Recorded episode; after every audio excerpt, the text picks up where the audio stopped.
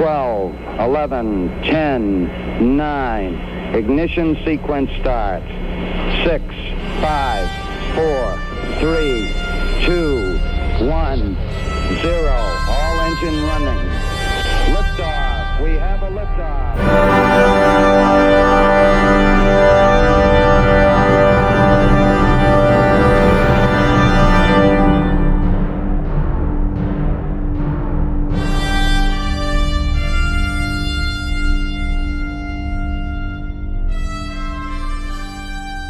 Es ist kaum zu glauben, aber zum 100. Mal begrüße ich euch hier beim Countdown Podcast. Zum 100. Mal sitzt mir virtuell gegenüber der Frank. Hallo Frank.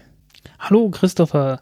Ähm, wobei ab und zu haben wir uns ja auch mal echt gegenüber gesessen. Das ist äh, in diesen Tagen alles etwas schwieriger geworden, aber hey. In unserer langen Geschichte, in unserer 100-jährigen Tradition, nein nicht 100 Jahre, aber 100 ähm, äh, folgigen Tradition haben wir schon sehr viele Aufnahmesetups durchspielt. Es ist die 100. Ausgabe des Countdown Podcasts live aus der Olympiahalle Bochum.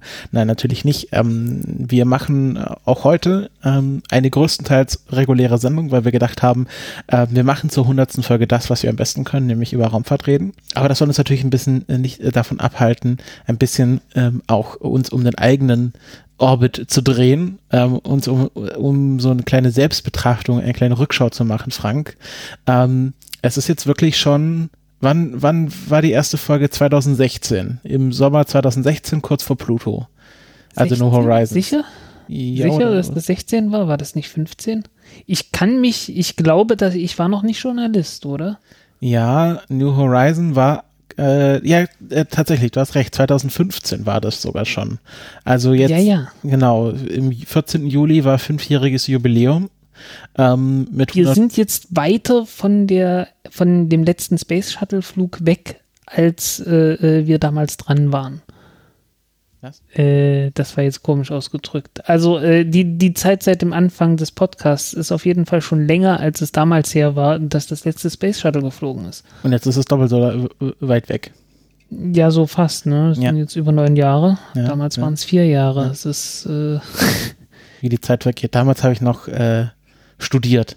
Tue ich heute nicht mehr, zu glücklicherweise. Ja, und äh, wir haben, äh, ich habe nachgeschaut, wir haben jetzt auch äh, schon einige Sachen gemacht. Äh, ich glaube, unser erster großer Ausflug war ja damals 2017 zum Start von Sentinel 2B nach ähm, Darmstadt, zum ESOC. 2017, verdammt. ja, Was, ja, was, stimmt. was war, was, was daran verdammt? Äh, ich, ich hätte schwören können, das war 2018. Nee, ich hatte es sogar extra nochmal nachgeschaut, weil ähm, damals Hm. hatte ich ja unseren ersten großen, unser erstes großes äh, Redesign gemacht von unserem Logo. Das habe ich zu, äh, Hm. zu dem Ausflug habe ich da genutzt, äh, das äh, vorzustellen, das, was ihr jetzt seit drei Stimmt. Jahren kennt, die orangene Rakete mit der cyanfarbenen Schrift, ähm, ist jetzt äh, auch jetzt schon über drei Jahre alt, dreieinhalb Jahre alt. Und ähm, genau, und da habe ich mir jetzt gedacht, äh, ein weiterer Meilenstein, 100 Folgen Countdown, nutzen wir mal äh, auch so ein bisschen, um uns eine neue Farbe ähm, auf, auf den Cover zu knallen, mal so den alten Lack runterkratzen und einen neuen drauf tun, ein bisschen, bisschen frisch, äh, frisches Design machen.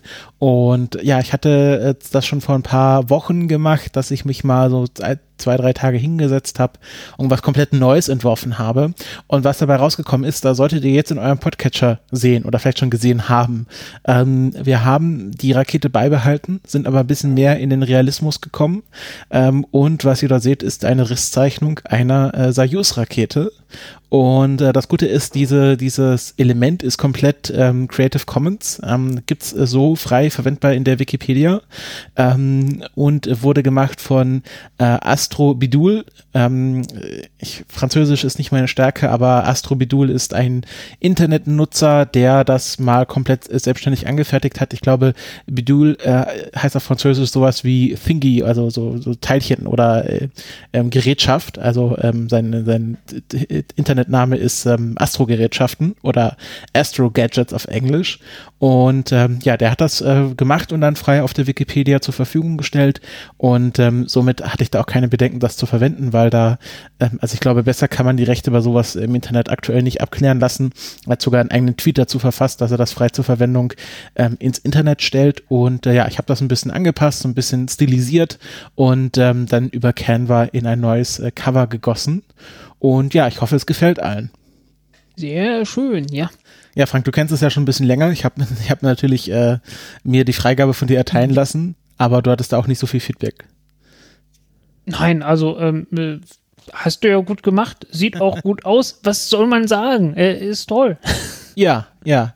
Und das äh, wird jetzt auch erstmal so hoffentlich die nächsten drei Jahre halten. Ähm, ich hoffe, dass, dass wir da nicht nächstes Jahr schon überdrüssig sind, weil so ein Cover-Redesign, das mache ich jetzt nicht jedes Jahr. Das ist dann doch schon äh, kreativ sehr anstrengend. Gerade wenn man das nicht ähm, beruflich macht oder sich damit sehr gut auskennt, ist es dann noch mal ein bisschen anstrengender, ähm, äh, sich dabei sowas äh, aus den Fingern zu saugen. Aber ich bin sehr zufrieden, äh, wie es jetzt geworden ist. Hat natürlich auch ein paar Iterationen verlaufen. Ich bin auch sehr froh über die neue Farbgebung. Jetzt ein bisschen ähm, mehr ins Orange gehende. Also wir haben uns da noch mal ein bisschen stärker auf das Orange eingestellt und ähm, ja, dadurch, dass ich jetzt auch Canva dafür nutze, ähm, kann ich das viel besser modifizieren und hoffe, dass ich da in Zukunft auch noch mehr Sachen so für Twitter und vielleicht auch Instagram in Zukunft äh, basteln kann. So, und ansonsten. Was war sonst noch? Was war sonst noch, ne? In, in 100 Folgen. Neue Zivilisationen, neue Welten. Ja, so ein bisschen Star Trek-mäßig. Genau, ne? da hast du schon äh, darüber Gedanken gemacht, welche neuen Welten wir in den letzten 100 Folgen imaginär bereist haben. Ja, ähm, so ein paar neue, ein paar neue Flecken haben wir kennengelernt, ähm, äh, manchen neuen Krater auch äh, selbst verursacht. wir nicht, aber einen, einen von der Menschheit selbst verursachten Krater haben wir durchaus kennengelernt. Ähm, ja, äh, und es, es ging ja, es ging ja direkt los, deswegen kam ich überhaupt drauf. So eines der ersten Dinge, die wir gemacht hatten, war ja äh, New Horizons mit zu begleiten. Und noch davor, ähm, ich glaube, das war gerade so in der Phase, als wir angefangen hatten, da kamen die ersten Aufnahmen von Ceres rein.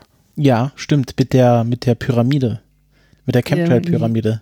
Ja, also mit dem Kryovulkan tatsächlich. Genau. Und äh, ich habe mir damals immer noch den Scherz gemacht, solange wie man keine, solange wie man nicht wirklich erkennen konnte, was das war, weil es waren am Anfang einfach bloß ein heller Fleck, ne? Äh, habe ich immer gesagt, Aliens, ganz bestimmt Aliens. ja, stimmt, ich erinnere mich. Welche Raumsonde war das nochmal? Ähm, ähm, ach verdammt, äh, wie hieß die? Dawn. Ah ja. Mhm. War die davor äh, beim Kometen Lutetia oder war das ähm, nee, Rosetta? Die kam, das war Rosetta. Ah ja. Ähm, Dawn hatte davor äh, ähm, ähm, das andere große Ding, Vesta, besucht. Ja, stimmt, Vesta, das war's. Ja, und ja, Planetesimale halt, ähm, die, die Vorläufer von dem, was irgendwann später dann richtig zu Planeten wurde. Was, äh, was ich damals erst gelernt habe, ähm, dass die im Inneren durchaus geschmolzen sind, also geschmolzen waren, als sie entstanden sind, weil sie halt schnell genug zusammengeballt wurden, dass die radioaktiven Elemente, die einfach in dem Staub durch den, äh, durch den Sonnenwind entstanden sind, noch nicht zerfallen waren. Und dann hat man halt so ähm, irgendwelche Aluminium-Isotope rumfliegen, die noch radioaktiv sind und entsprechend so einen Asteroiden von innen her stark aufheizen können und äh, das Gestein zum Schmelzen bringen können und dann äh, ausdifferenzieren. Und das sehen wir teilweise heute noch, weil manche von denen sind einfach brutal kaputt gegangen, weil Einschläge und so weiter. Und äh, dann hat man von dem Kern, wo teilweise dann halt wirklich so pures Eisen entstanden ist beim Schmelzen, ähm, ja, noch die Asteroiden übrig und äh, manchmal kommen dann so kleine Bröckchen als Meteoriten zu uns auf die Erde runter und das ist das, was wir dann sehen. Ähm, das war so eines der Dinge, die ich damals gelernt habe. Mhm, mhm. Ja, äh, wir hatten das ja vorher schon angesprochen. Rosetta, glaube ich, war dann die nächste große äh, Erforschung ähm, eines neuen Himmelskörpers oder für uns neuen Himmelskörpers. Ja. Oder kam da noch was ähm, dazwischen? Der Komet, was weiß ich. Von Rosetta? Ich weiß es gerade nicht mehr. Churyumov ja. Gerasimenko. Äh, Churyumov Gerasimenko, natürlich. 67p. Ähm, Werde ich nie wieder vergessen. Ja, ja Churyumov Gerasimenko. Damals konnte ich ihn nicht aussprechen. Churi auch kurz genannt. Ja, ne, heutzutage ist das nicht mehr so das Problem. Ähm, es kam dann ja noch äh, äh der der äh, Asteroid, bei dem Osiris Rex war dazu, äh, was jetzt der neueste war, den ich Bennu? auch schon wieder vergessen habe. Bennu, genau.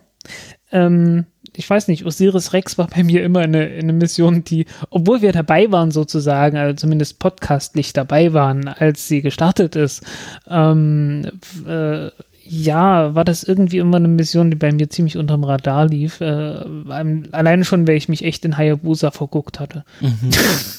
Ja, das äh, stimmt. Das war ja auch ähm, Hayabusa 2. Wann ist die gestartet? War das vor 2015? 14. 2014. 14. Und äh, ich habe jetzt gehört, äh, an, also 6. Dezember, glaube ich. Äh, jetzt am die, Samstag. Genau, die Probe landen. Nicht ganz zu Nikolaus.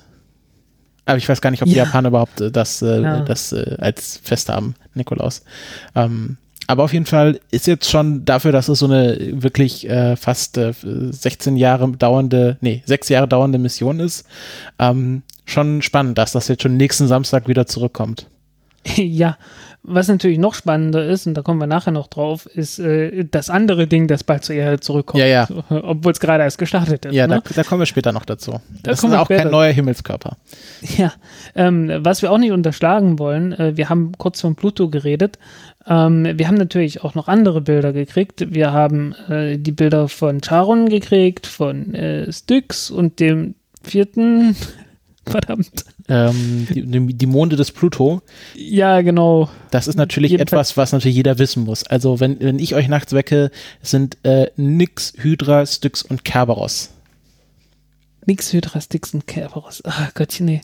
Ja. Ähm. Jetzt musst du noch mir sagen, woher die Namen kommen. Na, das sind alles, das sind alles die Gottheiten der Unterwelt. Ja, nicht ganz. Griechischen sagen nicht ganz. Also nicht? Charon ist natürlich der Fährmann, der die ähm, Seelen über den Fluss des Vergessens äh, bringt. Das ist, der heißt Styx. Genau, das Fluss, ist der, der, der Fluss heißt ist der Totenfluss Styx und äh, für den Charon, äh, für den Fährmann äh, legt man auch immer zwei Münzen in, in der altgriechischen Tradition bei Begräbnis auf die Augen. Nee, nicht auf die Augen, unter die Zunge, so war das. Ähm, man hat äh, man hat den Toten eine Münze unter die Zunge gelegt, womit sie dann den Fährmann bezahlen sollten. Genau, und wo ist die, wofür ist die zweite?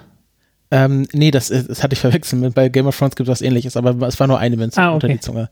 ähm, genau, dann äh, Hydra, ist natürlich ähm, das Fabelwesen, was ähm, Herakles äh, besiegt hat. Ja, Herakles, Herkules, genau. wie auch immer. Genau, und Kerberos ähm, ist natürlich der, der dreiköpfige Hund in der Unterwelt.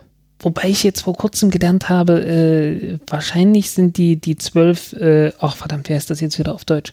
Ähm, ähm, die zwölf Aufgaben von, von Herkules äh, wahrscheinlich eine, eine ähm, also geht es praktisch bloß so um Geschichten um den Tierkreiszeichen und Tierkreiszeichen. Ähm, ja, es sind auch tatsächlich ähm, äh, eigentlich nur zehn gewesen, aber zwei wurden nicht anerkannt.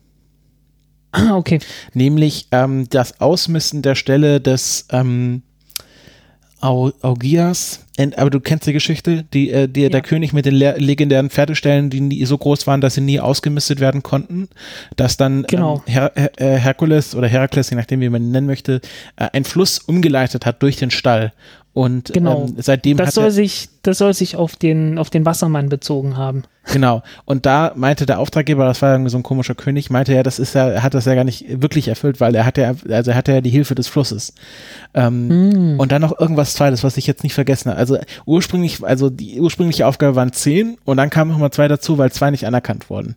Ähm, ah, okay. Deswegen wurden es hm. daraus zwölf. Also so ist so die ganz, wenn man da ganz ins Detail geht, natürlich ist das heute mehr oder weniger irre, irrelevant. Ähm, so, jetzt schaue ich, ähm, genau, Nyx ist ja der letzte, The Greek Goddess of Darkness in the Night and Mother of Charon. Also äh, Nyx ist die Nacht. Okay. Gut, haben wir das dann auch geklärt? Ja, ähm, auch eine sehr traditionelle Abschweifung, würde ich sagen. Ist, äh, ja, sehr traditionell. Das, das kann man so sich sein. in der hundertsten Folge erlauben. Ähm, genau, wir hatten jetzt Pluto. Ja, New Horizons. Genau. New Horizons flog weiter ähm, und kam inzwischen auch an bei, bei einem weiter aufs Außen fliegenden Asteroiden. Ähm, ähm, der, der Thule, Ultima Thule?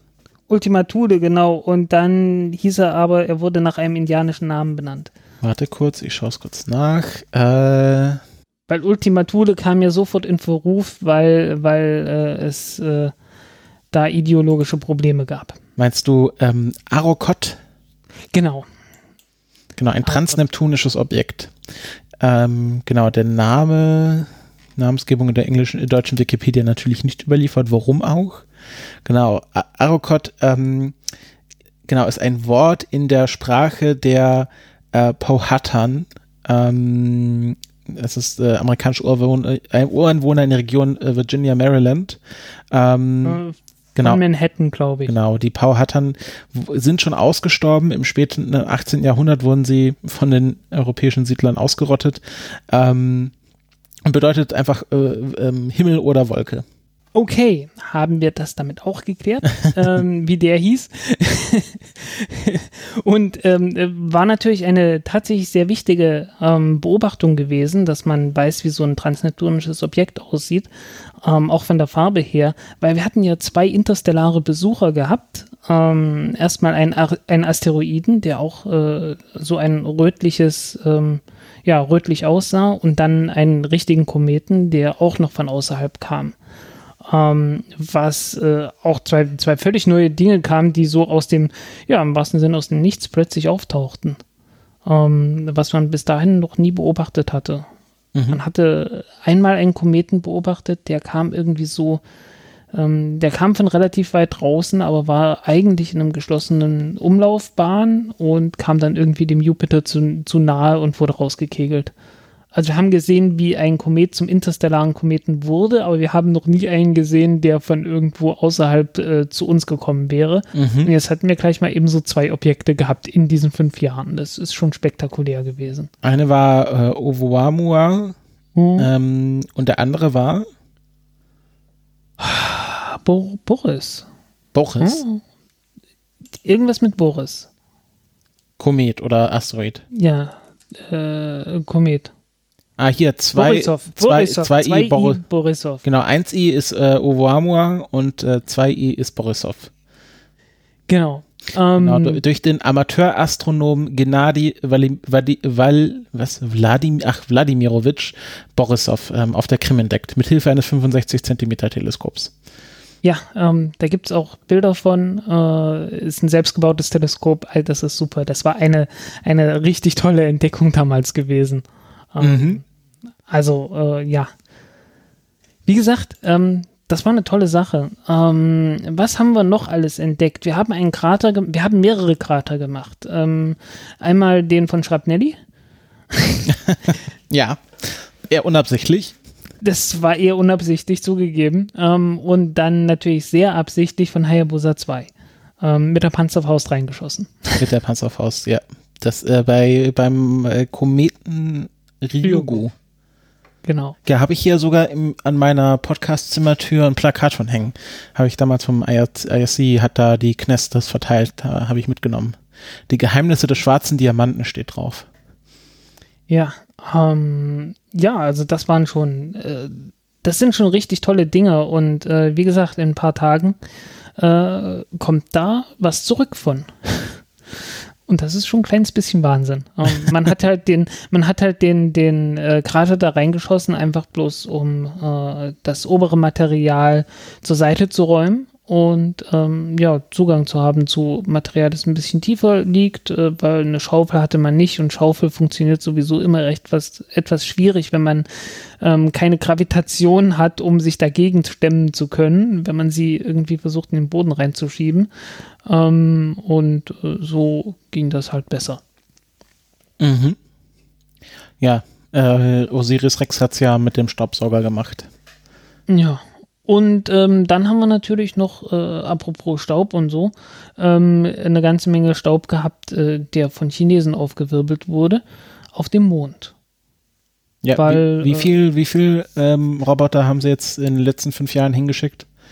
Zurzeit sind drei Lande gleichzeitig aktiv. Chang'e 3, Chang'e 4 und Chang'e 5. Das ist schon äh, erstaunlich dafür, dass, ähm, sag ich mal, die anderen großen Nationen, großen Raumfahrtnationen da gerade nicht so viel reißen. Ja, äh, irgendwie der Lunar Reconnaissance Orbiter ist noch im Orbit und ansonsten nicht viel. Genau, und Chang'e 5 war, oder war Chang'e 4 die erste Mission auf die äh, Rückseite des Mondes? Chang'e 4 war die erste auf die Rückseite des Mondes, ähm, unterstützt von Chiltiao, äh, der, ich komme ich komm gerade nicht mehr drauf. Ähm, gerade eben wusste ich es noch, egal. Ähm, ja, wird jedenfalls äh, von, von, einem zweiten, von einem zweiten Satelliten natürlich umgeleitet, die Funksignale, weil von der Rückseite des Mondes kann man nicht zur Erde funken so leicht. Ähm, ja, äh, wie gesagt, erste Landung überhaupt auf der Rückseite des Mondes. Ähm, auf der Vorderseite des Mondes, äh, ja, dann halt Chang'e 5, über die wir nachher nochmal etwas ausführlicher reden werden. Und, und, und, ähm, Es gab doch ja, noch diese. Raumstation, die in den letzten fünf Jahren zumindest, weiß ich, ob sie auch vor zwei, äh, die hier Tianwen 2, ähm, Tiangong. äh, Tiangong 2. Tianwen ist eines der Module von der geplanten. Ah, also ähm, Tia- Tiangong diese- 2, wann wurde die gestartet? 2016. Ja, September 2006. 2016, ja. Genau, also in den letzten fünf Jahren haben sie eine Raumstation ins All geschossen, äh, mehrfach, wie oft wurde sie bemannt mit Menschen? Ähm, zweimal, glaube ich. Wenn ich mich nicht irre. Wenn es dreimal war, tut's mir leid. Genau, zweimal und allzu, allzu oft geflogen sind sie tatsächlich nicht. Genau und dann im letzten Juli ähm, im Südpazifik oder über dem Südpazifik äh, verglüht, war dann auch nochmal eine große, äh, etwas größeres Thema, weil manche Leute Angst hatten, dass ihnen dann der Himmelspalast auf den Kopf fällt. Ja, ähm, auf dem Mars war tatsächlich gar nicht mal so viel los in der Zeit. Ähm, okay, gut, äh, ähm, nicht Curiosity. Ähm, Opportunity? Andere, verdammt, ob, ach nee, ist ja alles unterwegs. Nee, nee, nee, nee. Nee, es ist eigentlich, ist irgendwas erfolgreich gelandet zwischendurch auf dem Mars? Ich glaube nicht, ne? Ähm, ja, hier, ähm, äh, hier der Ach Maulwurf. doch, ja, klar, Mars Insight, Genau. natürlich. Mars Insight ist gelandet. Also erfolgreich 2008. gelandet sind sie. Das ist nicht die, also der Maulwurf, ähm, der ist erst später kaputt gegangen. Oder so halb kaputt. Nicht, hat nicht, hat nicht funktioniert. tut nicht ganz, was er soll. Und äh, das müssen wir noch abwarten, ob er wirklich das nicht tut, aber es sieht halt gerade nicht gut aus. ähm, und jetzt auch schon seit zwei Jahren nicht gut aus, was hm, ähm, den Optimismus etwas verblassen lässt. Ja, aber auf jeden Fall ist die, ist die Instrumentenplattform erfolgreich gelandet. Ähm, etwa erfolgreich ähm, den Dienst quittiert hat Opportunity. Ähm, Hm. Nachdem äh, der kleine Rover nicht mehr aus dem ähm, marsianischen Winterschlaf erwacht ist, nachdem er eingesandet wurde. Genau. Ähm, Akatsuki ist nach einer Odyssee durch das Welt, äh, durch das Sonnensystem an der Venus angekommen. Das war was? Das sagt mir jetzt Das- gar nichts. äh, Akatsuki ist die, ähm, die, die japanische Sonde mit dem Namen Sonnenaufgang, die die Venus ähm, besuchen Ah ja. sollte Naja. und das auch getan hat. Mhm. Ähm, und die ist lange davor schon äh, gestartet worden, hat aber durch irgendeine Fehlfunktion äh, das, das Einfangmanöver verpasst. Ah, und ist jetzt endlich mal äh, dort angekommen, Und wo sie ist dann soll. zwischendurch irgendwann dort angekommen, wo sie eigentlich längst hätte hinkommen sollen. Mhm. Ja. Und äh, auch erfolgreich äh, zum ähm, äh, zur Venus aufgebrochen ist BP Colombo. Genau. Ach nee, Ja. ist nicht Venus, ist Merkur. Ähm, Ja, ja. Oder? Ja, mein Gott, ja, du hast vollkommen recht. Genau. Aber war wahrscheinlich an der, an der Venus auch vorbeigekommen. Genau. Also BP Colombo bricht zum Merkur auf ähm, und äh, weißt du, wann, wann die Sonde ankommen wird? Oder ankommen soll? Man weiß ja nie. Äh, tatsächlich nicht, nein. Äh, genau, ist am 18, 2018 gestartet und soll 2000, ähm, also erstes Swing-By-Manöver am Merkur, ach schon nächstes Jahr, 2. Oktober äh, 2021. Und ähm, am 11. August äh, 2021 ist ein zweites Swing-By-Manöver an der Venus geplant. Hm. Genau. Ja, das werdet ihr dann bei uns noch hören, äh, sobald das soweit ist. Dann bereiten wir uns darauf auch etwas besser vor. Genau, also nehmt uns nicht über, wenn wir auf noch nicht durchgeführte Missionen, jedenfalls der wichtige Teil, noch nicht vorbereitet sind. Ähm, Ja. ja, hast du noch Dann- was auf deiner Liste? Ah, wir haben natürlich, äh, Juno ist zwischendurch am, Galil am Galileo, oh Gott, äh, am Jupiter angekommen. Ähm, weil Galileo war die, war die letzte Sonde, die auf dem Jupiter, äh, den Jupiter etwas näher untersucht hat. Aber man hat von Juno eigentlich gar nicht mehr so viel gehört. Ähm, ist ja auch nicht ganz im richtigen Orbit gewesen ähm, weil es einfach ein Problem mit dem mit einem der Triebwerke gab, das äh, etwas unzuverlässig ähm, funktioniert hat. Ja. Und ähm, man wollte es dann nicht riskieren, ein kritisches Manöver durchzuführen, denn Juno ist die erste Jupiter-Sonde, die nicht mit einem Radioisotopengenerator funktioniert, sondern mit herkömmlichen Solarzellen, ähm, davon allerdings ziemlich viele und ziemlich große, um in so großer Entfernung von der Sonne, von der Sonne noch genügend Strom zu erzeugen. Ich meine, der Jupiter ist immerhin so in, ich glaube, sechsfache Erdentfernung. Also da kommen dann wirklich bloß noch so drei Prozent der, äh, der, der, des Sonnenlichts an, äh, mhm. das wir so hier gewohnt sind. Ähm, wobei, wenn ich hier aus dem Fenster gucke, es sind eher null Prozent. Zeit. schon. Ja, wahrscheinlich das nächste Mal von Juno werden wir im Juli 2021 hören, denn dort ist der geplante Absturz in die Jupiter-Atmosphäre vorgesehen. Ja. Apropos Absturz, Cassini ist zwischendurch abgestürzt, mhm. äh, auch geplant Allerdings nicht auf den Jupiter, das wäre dann schon, das, das wäre beeindruckend gewesen, wenn Cassini auf den Jupiter abgestürzt wäre, ähm, weil die war beim Saturn unterwegs und ähm, ja, hatte davor äh, den, den äh, Lander, den Titanlander Huygens abgesetzt. Ähm, das war 2005, glaube ich, gewesen. Ewig, ja. Ähm, ich erinnere mich dunkel, ähm, dass ich damals äh, noch in Jena studiert habe äh, und das Ganze am Theater gegenüber der, gegenüber der ähm, Universitätssternwarte verfolgt habe. Mhm. Am Schillergässchen. Ja, ich erinnere mich noch, dass ich zum Cassini-Ende dann hier in Potsdam im Planetarium war. Da gab es dann auch so einen kleinen, äh, sag ich mal, themenorientierten äh, Cassini-Abend äh, im Planetarium in Potsdam. Ja, wahrscheinlich gab es da weniger Spannung und weniger Applaus.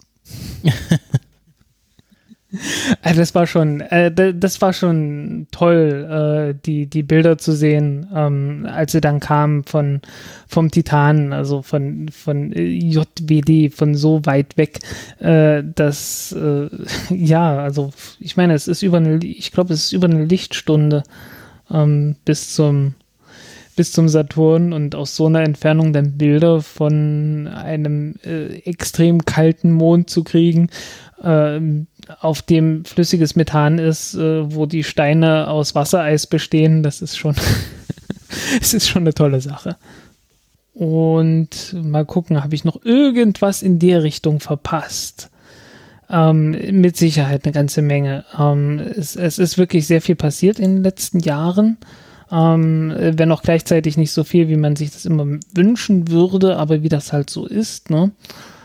Ähm, äh, es ist unverkennbar auf jeden Fall, dass die Chinesen eine immer größere Rolle gespielt haben. Parker mhm. Solar Probe natürlich nicht zu vergessen. Ähm, die Sonnen, äh, die, die Sonnensonde, äh, die amerikanische Sonnensonde, die mit der äh, Delta 4 Heavy gestartet wurde und äh, wohl demnächst zur schnellsten Sonde aller Zeiten werden wird, äh, einfach nur dank der Tatsache, dass sie verdammt nah an die Sonne ranfliegen wird. Mhm, mhm. Genau, 24. Dezember 2024 ist äh, das Erreichen des sonnennächsten Punktes geplant. Ja.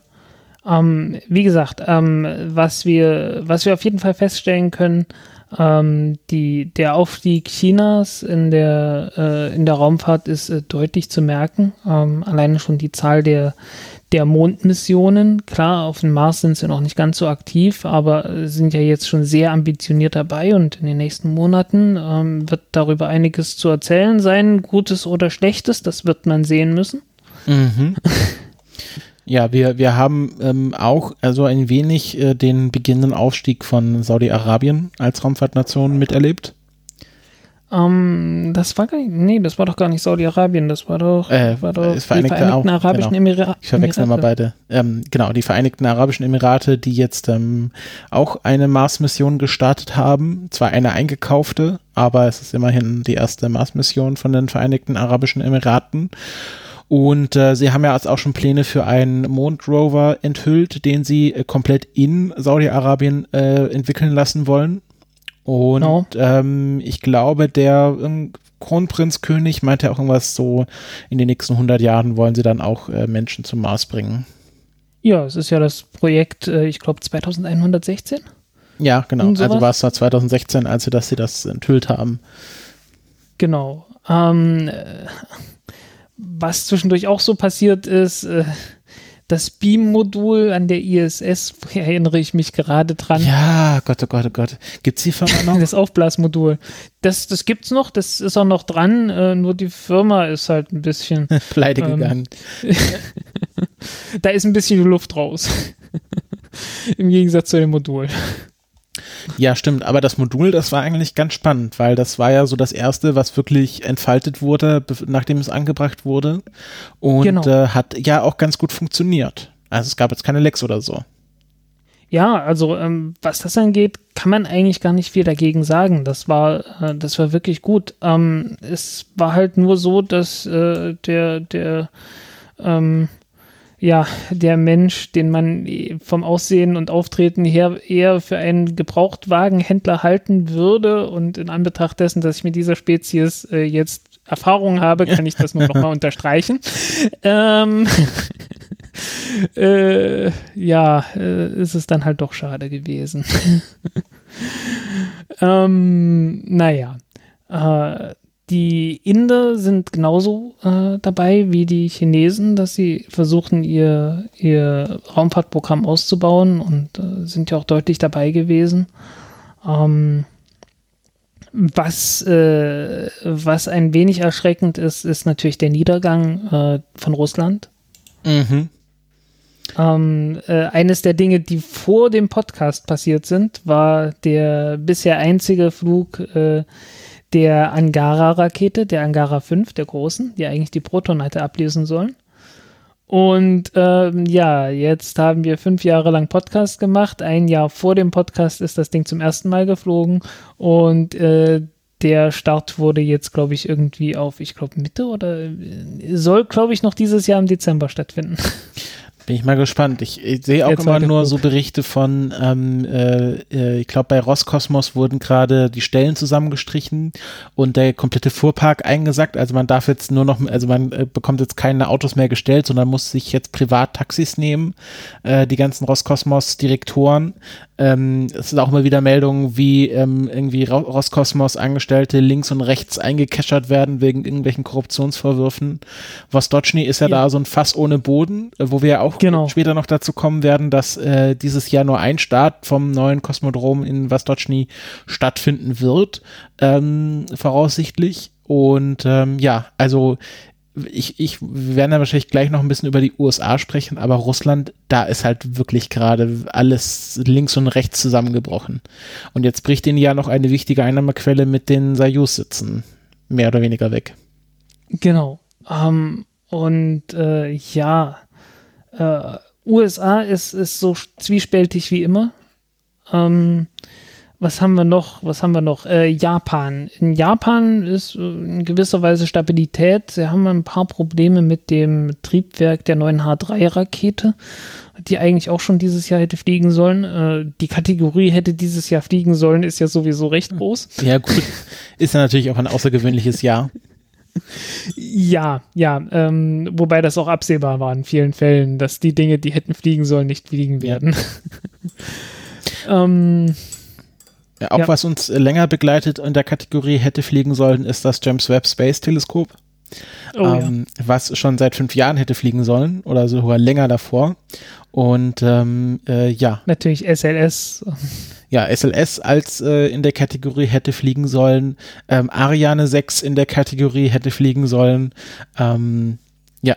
Ja, ähm, Orion-Raumschiff natürlich. Ähm, äh, was ich rausgekramt habe, natürlich äh, die New Glenn-Rakete von Blue Origin. Äh, auch über die werden wir nochmal reden heute. Da gab es Neuigkeiten. In der ähm, Kategorie hätte, hätte, fliegen sollen. Genau, äh, da hieß es noch, äh, da hat ja, äh, da hat ja ähm, ähm, Jeff Bezos damals John F. Kennedy zitiert, mhm. bemüht, before this decade is out ähm, na, ist nicht der beste Präsident aller Zeiten. Aber äh, er wurde auch nicht erschossen während seiner Amtszeit. Insofern. Ja, was es hm. nicht ist, kann ja noch werden, sag ich mal so. naja, gut. Ähm, wollen wir, wollen wir ihm mal gönnen, dass er doch bitte leben soll und äh, seine, seine Fehler bereuen soll und äh, Tue Buße. Genau, Buße tun und vielleicht äh, seine Mitarbeiter irgendwann doch mal besser behandeln kann. Ja. Das wäre doch mal ganz nett. Auch im Bereich der Utopie. Äh, nee, also ähm, äh, was natürlich ich glaube, so der treibende Faktor, wahrscheinlich auch hinter die, der Idee dieses Podcasts war, so dass für mich, als sag ich mal, jemand, der nicht direkt mit der Raumfahrt was zu tun hat, dieses Thema Raumfahrt auch wieder aufs Tableau gekommen ist, ist ja so ein bisschen das ganze Thema New Space. Und genau. ich glaube, die letzten fünf Jahre waren ein sehr guter Zeitpunkt, um einen Podcast zu machen, der sich wöchentlich oder monatlich mit der Raumfahrt beschäftigt, weil man die letzten fünf Jahre sehr gut sehen konnte, was SpaceX alles geleistet hat. Bei allen Kritikpunkten, die man an dem Gründer haben kann, muss man noch sagen, die Firma SpaceX ist wirklich ein Paradebeispiel für, sag ich mal, die Zukunft der Raumfahrt. Oder wie siehst du das? Ja, ja, ähm, ein wenig ärgert man sich natürlich schon, dass man nicht äh, den, den Podcast schon 2006 gestartet hat. als, als die, äh, als SpaceX noch in ganz kleinen finnischen Clubs gespielt hat. Beziehungsweise ähm, pazifischen Clubs. Ganz kleinen finnischen Inseln. Ähm, ja. ja. ja, gut, ähm, hätte, hätte Fahrradkette. Ähm, ja, oder wie Lothar ähm, Matthäus sagen würde, wäre, wäre Fahrradkette. ja, ähm, 2006 hatte ich tatsächlich von SpaceX noch gar nichts gewusst. Ähm, oder äh, Ende 2006, ich glaube, ich habe irgendwie Bernd Leitenberger äh, über SpaceX lästern lesen und äh, damit die Firma kennengelernt. Und äh, 2007 äh, war irgendwie SpaceX wieder in Nachrichten gewesen und ich hatte mal geguckt, oh, ja, mal gucken wir da auf die Webseite, ob da irgendwas los ist. Und ich klicke so drauf und da läuft äh, und da ist irgendwo ein, ein Webstream und, und ein Countdown und ich war wirklich so, so, also wirklich reiner Zufall. Irgendwie ein paar Minuten vor dem zweiten Start der Falcon 1 Rakete hatte ich da auf die Webseite geklickt. Das war schon ziemlich geil. ähm, ja, äh, die, der ja nicht äh, so erfolgreich war, obwohl er, er, war schon ziemlich erfolgreich. Ist, äh, die erste Stufe hat funktioniert, die äh, zweite Stufe ist ein klein wenig mit der ersten Stufe kollidiert und äh, kam dann langsam aber sicher ins Schlingern und irgendwann ging sie komplett außer Kontrolle. Aber man hat schon gesehen, hey, äh, so im Prinzip funktioniert die Technik, es war jetzt halt gerade ein bisschen blöd gelaufen. Ähm, das war schon ja, und ja, seitdem habe ich halt SpaceX immer weiter verfolgt. Ne? Und das war ja, das war in den Jahren ja alles auch noch nicht so einfach. ne? 2008 sind sie dann noch zweimal geflogen. Äh, dritter und vierter Flug. Und äh, dann kam kurz danach noch, noch der erste reguläre Flug mit einem Satelliten an Bord. Und das war es dann für die Falcon 1. Und dann äh, hat äh, SpaceX irgendwann so ein Mock-up von der Falcon 9, äh, was so eine utopische Rakete war, äh, auf dem Space Canaveral, äh, äh, Cape Canaveral errichtet. Und die stand dann da halt. Und dann haben sich die Leute irgendwann angefangen, drüber lustig zu machen. Und nach zwei Jahren flog das Ding halt. Also nicht dieses Ding, aber halt eine, eine Falcon 9 Rakete. Und die kam dann so mit Ach und Krach auch wieder in den Orbit. Aber wirklich nur mit Ach und Krach. Ähm, aber es hat geklappt. Und äh, der Rest ist Geschichte. Also das ist schon. Ähm, ja, vor allem Podcast-Geschichte. Wir haben ja dann hier live im, im äh, Livestream miterlebt, wie die erste Falcon 9 dann erfolgreich ähm, auf der Plattform gelandet ist. Hm. Und dann auch äh, das erste Mal, wo zwei äh, Unterstufen, äh, Boosterstufen parallel gelandet sind beim ersten Falcon Heavy Flug mit dem äh, Tesla ähm, Sportster an Bord. Genau. Ähm, also das war ein, äh, was ja, was ja witzigerweise auch weltweit richtig Wellen geschlagen hat, äh, dass die Falcon Heavy gestartet ist mit dem, mit dem Roadster. Mhm. Und äh, da hat, äh, das war viel Fingerspitzengefühl, sag ich mal, äh, das so zu machen. Also schon irgendwie auch bombastisch und irgendwie äh, ein bisschen egomanisch, aber ähm, trotzdem eine, eine schöne, äh, irgendwie eine schöne Mission trotz allem.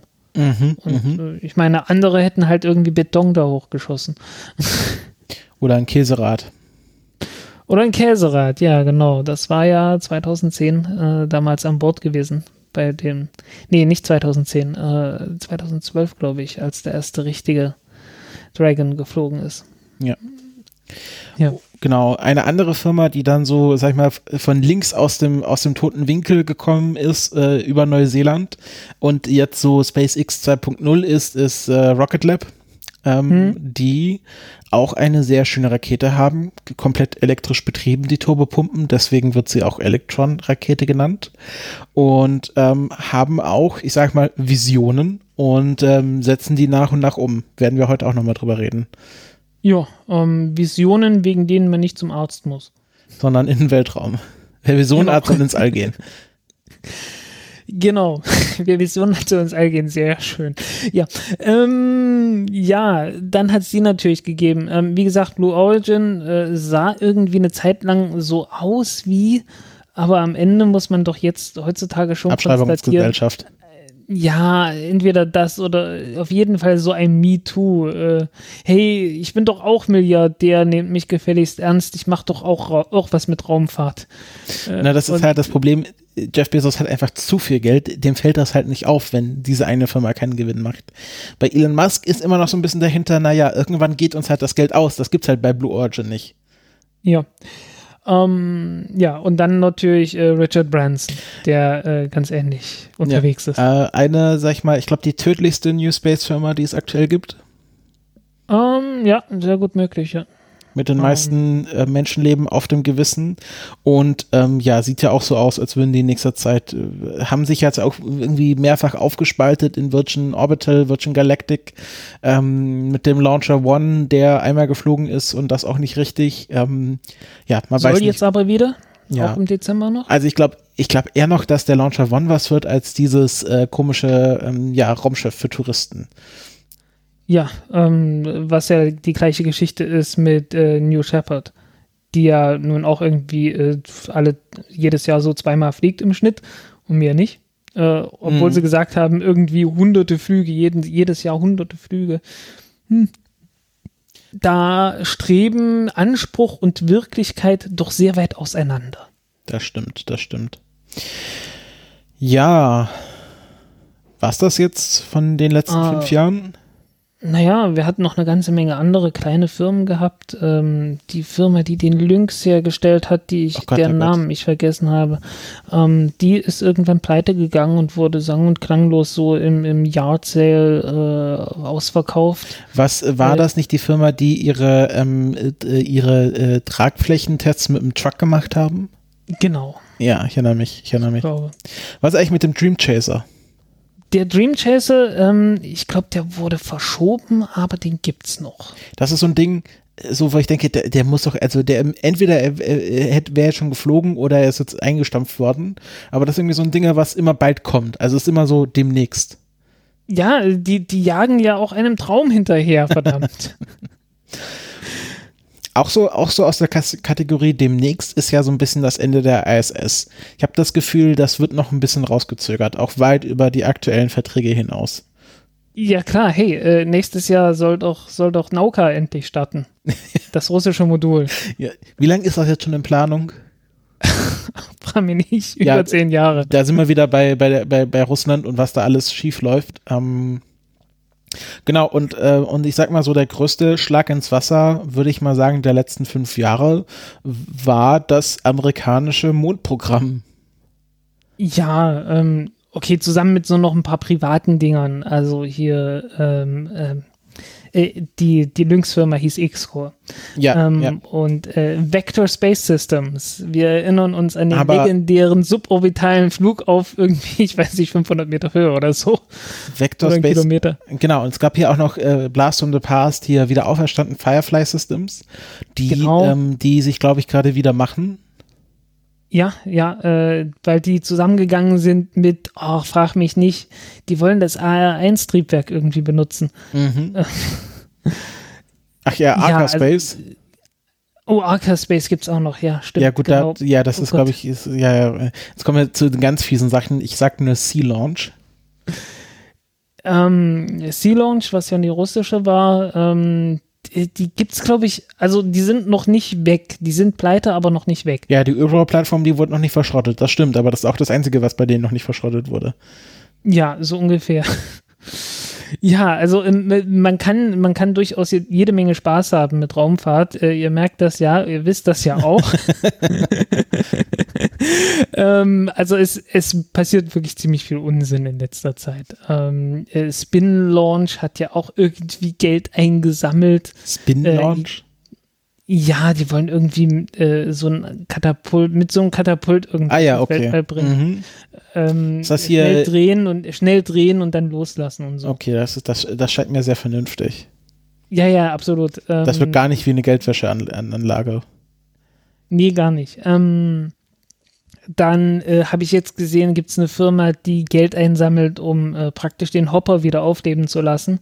Ähm, der Hopper war mal eine, in, in so eine, so eine äh, Euro, deutsch-europäische Sache, ähm, die vom DLR gepusht wurde ähm, dass man äh, so eine, ich glaube sogar Magnetschwebebahn äh, nehmen wollte und damit auf hohe, Gesch auf hohe ähm, Geschwindigkeiten beschleunigen wollte und dann den Hopper ähm, halt schon mit Anfangsgeschwindigkeit äh, in Richtung All abheben zu lassen. Ähm, ja, mhm, habe ich äh, auf Twitter gesehen, was du da vertwittert hast. Auf so einem genau. Schlitten wollen die dann damit losfahren. Genau. Was natürlich eine schlechte Idee ist, weil ähm, wir wir wissen ja, dass bei jedem Raketenstart Max Q irgendwie ähm, angesagt wird, also der Moment der höchsten Belastung. Und der passiert dann natürlich noch viel eher, wenn man viel weiter unten in der Atmosphäre schon auf richtig hohe Geschwindigkeiten gekommen ist. Und ähm, der passiert dann nicht nur viel eher, sondern äh, die Belastung ist auch noch viel größer. So heißt, man muss das ganze Ding auch noch viel stabiler bauen. Und ähm, ja, am Ende hat man äh, keine Vorteile von dem ganzen Scheiß. äh, und natürlich die Nachteile der riesigen Infrastruktur, die man am Boden irgendwie aufbauen muss. Mhm. Mhm. Es gibt Gründe, warum man damit aufgehört hat. Gut, ähm, ja, jetzt reden wir hier schon eine Dreiviertelstunde. Ich glaube, das reicht jetzt, um ja, in Erinnerung zu stellen. Warte mal ganz kurz, ja? ganz kurz noch. Wir hatten, wir hatten SpaceX gehabt, wir hatten Blue Origin gehabt. Ähm, wir haben erwähnt, dass die Inder sich weiterentwickelt haben. Ähm, in Südkorea wir haben das, wir haben das koreanische Rennen in den Weltall damals äh, verpasst, glaube ich. Da, da waren wir auch zu spät mit dem Podcast. Ähm, als äh, Nordkorea und Südkorea äh, darum äh, gewetteifert haben, wer den ersten Satelliten ins Weltall bringen konnte. Und die Nordkoreaner gewonnen haben.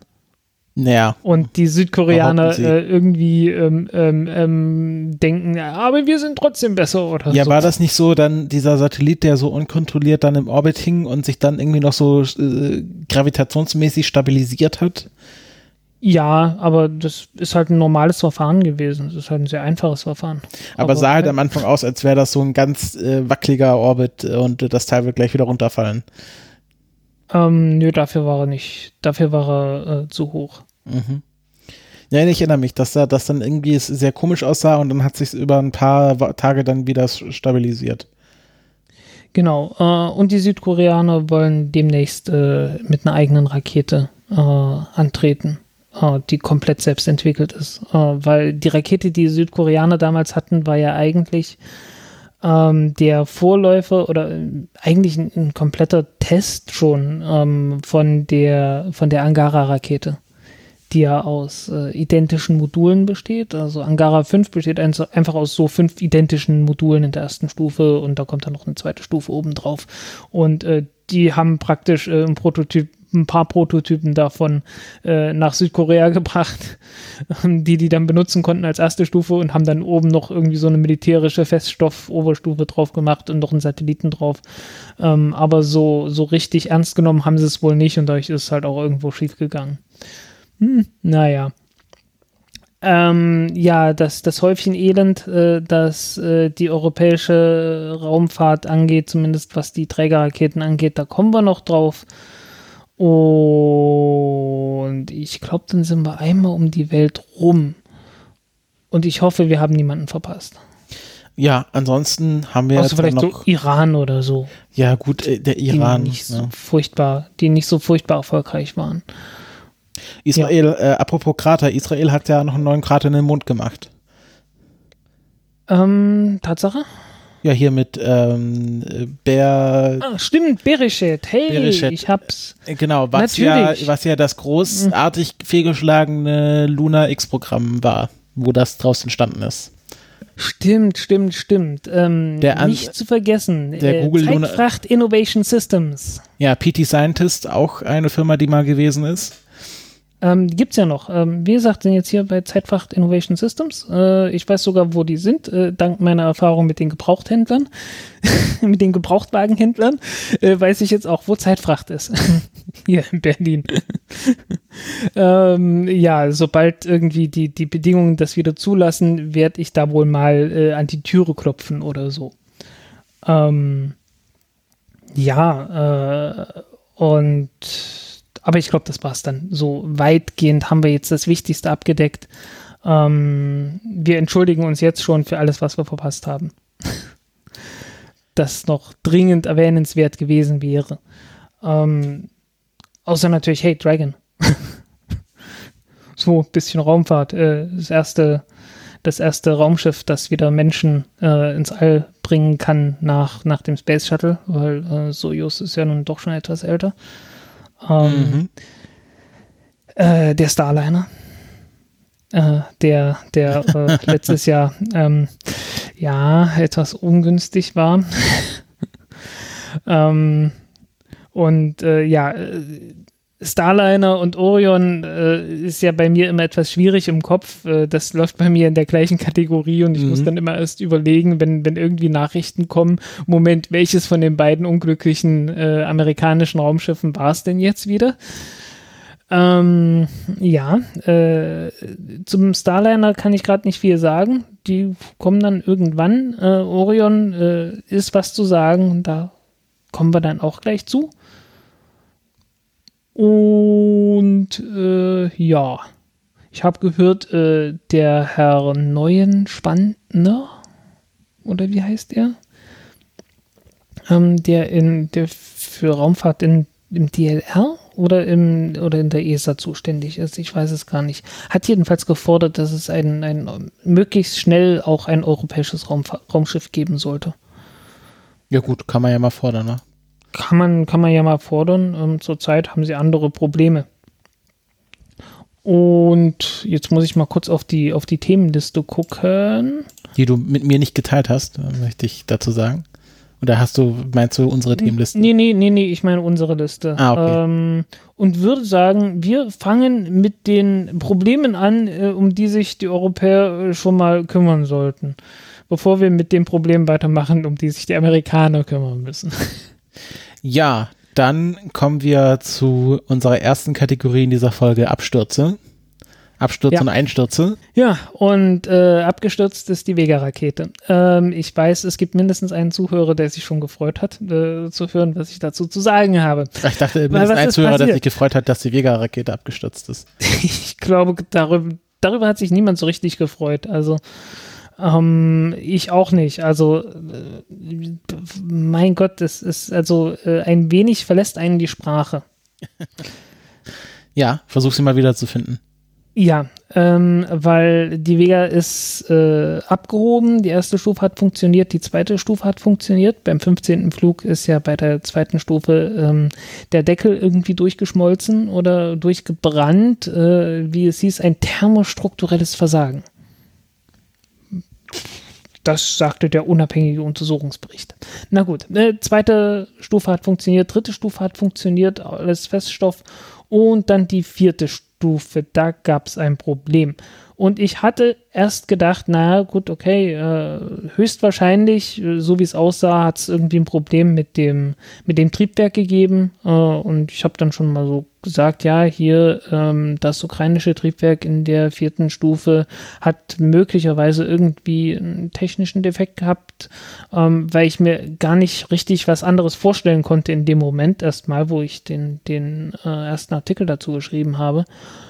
Und dann hieß es ähm, in einer Pressekonferenz, äh, die nicht öffentlich war und äh, wo dann einige äh, Journalisten teilgenommen haben und gesagt haben, was dort gesagt wurde, ähm, was offensichtlich nicht abgesprochen war, weil normalerweise ist es ja so, ähm, wenn Ariane Space was rausgibt, dann sagen die den Leuten, die mit der Presse reden, äh, was kommuniziert wird und was nicht. Mhm. Und äh, das hat hier offensichtlich nicht geklappt, äh, weil äh, Zeit zu kurz und irgendwie chaotisch und äh, vielleicht waren die richtigen Menschen einfach bloß an der, äh, nicht an der richtigen Stelle, weil Covid-19 und so weiter. Ähm, wer weiß. Und dann sagten sie, ja, da wurden zwei Kabel falsch eingesteckt, äh, die wurden vertauscht und äh, als die Düse sich in Richtung, in der X-Richtung bewegen sollte, bewegte sie sich in Y-Richtung und als sie sich in Y-Richtung hätte bewegen sollen, äh, halt in X-Richtung. Äh, folglich verlor sie sofort äh, die, ähm, ja, die Kontrolle und das war's. Das ist, äh, äh, das ist das, das, ja, das, das muss man erstmal hinkriegen. Wo man sich, wo man jetzt natürlich sagen kann, aha, da hat halt irgendwie ein Mitarbeiter in der Firma, wo die Vega-Rakete zusammengebaut wurde, das falsche, den falschen Stecker in falsche Loch gesteckt. Und dann wurde ja ganz schnell gesagt, ähm, oder gefragt, ja, aber warum geht das denn? Warum kann man den falschen Stecker ins falsche Loch stecken bei einer so, sag ich mal, essentiellen Funktion der Rakete? Ja, äh, ich kapiere es halt nicht. Also ähm, ich habe hier einen PC und ich, äh, ich, baue in letzter Zeit wirklich bloß noch alle paar Jahre mal wieder einen PC zusammen und äh, kratze mich dann jedes Mal an den Kopf, verdammt nochmal, welches Kabel muss jetzt nochmal wohin und wie war das alles? Und dann ändern sich ja auch dauernd die Standards und dann ist immer wieder was Neues. Und ich habe damit überhaupt keine Probleme mehr, irgendwie Kabel richtig reinzustecken, was früher durchaus mal ein Problem war, weil äh, die sind alle anders. Entweder es passt oder es passt nicht. Fertig. Und äh, das kann man mit einer Rakete ganz genauso machen.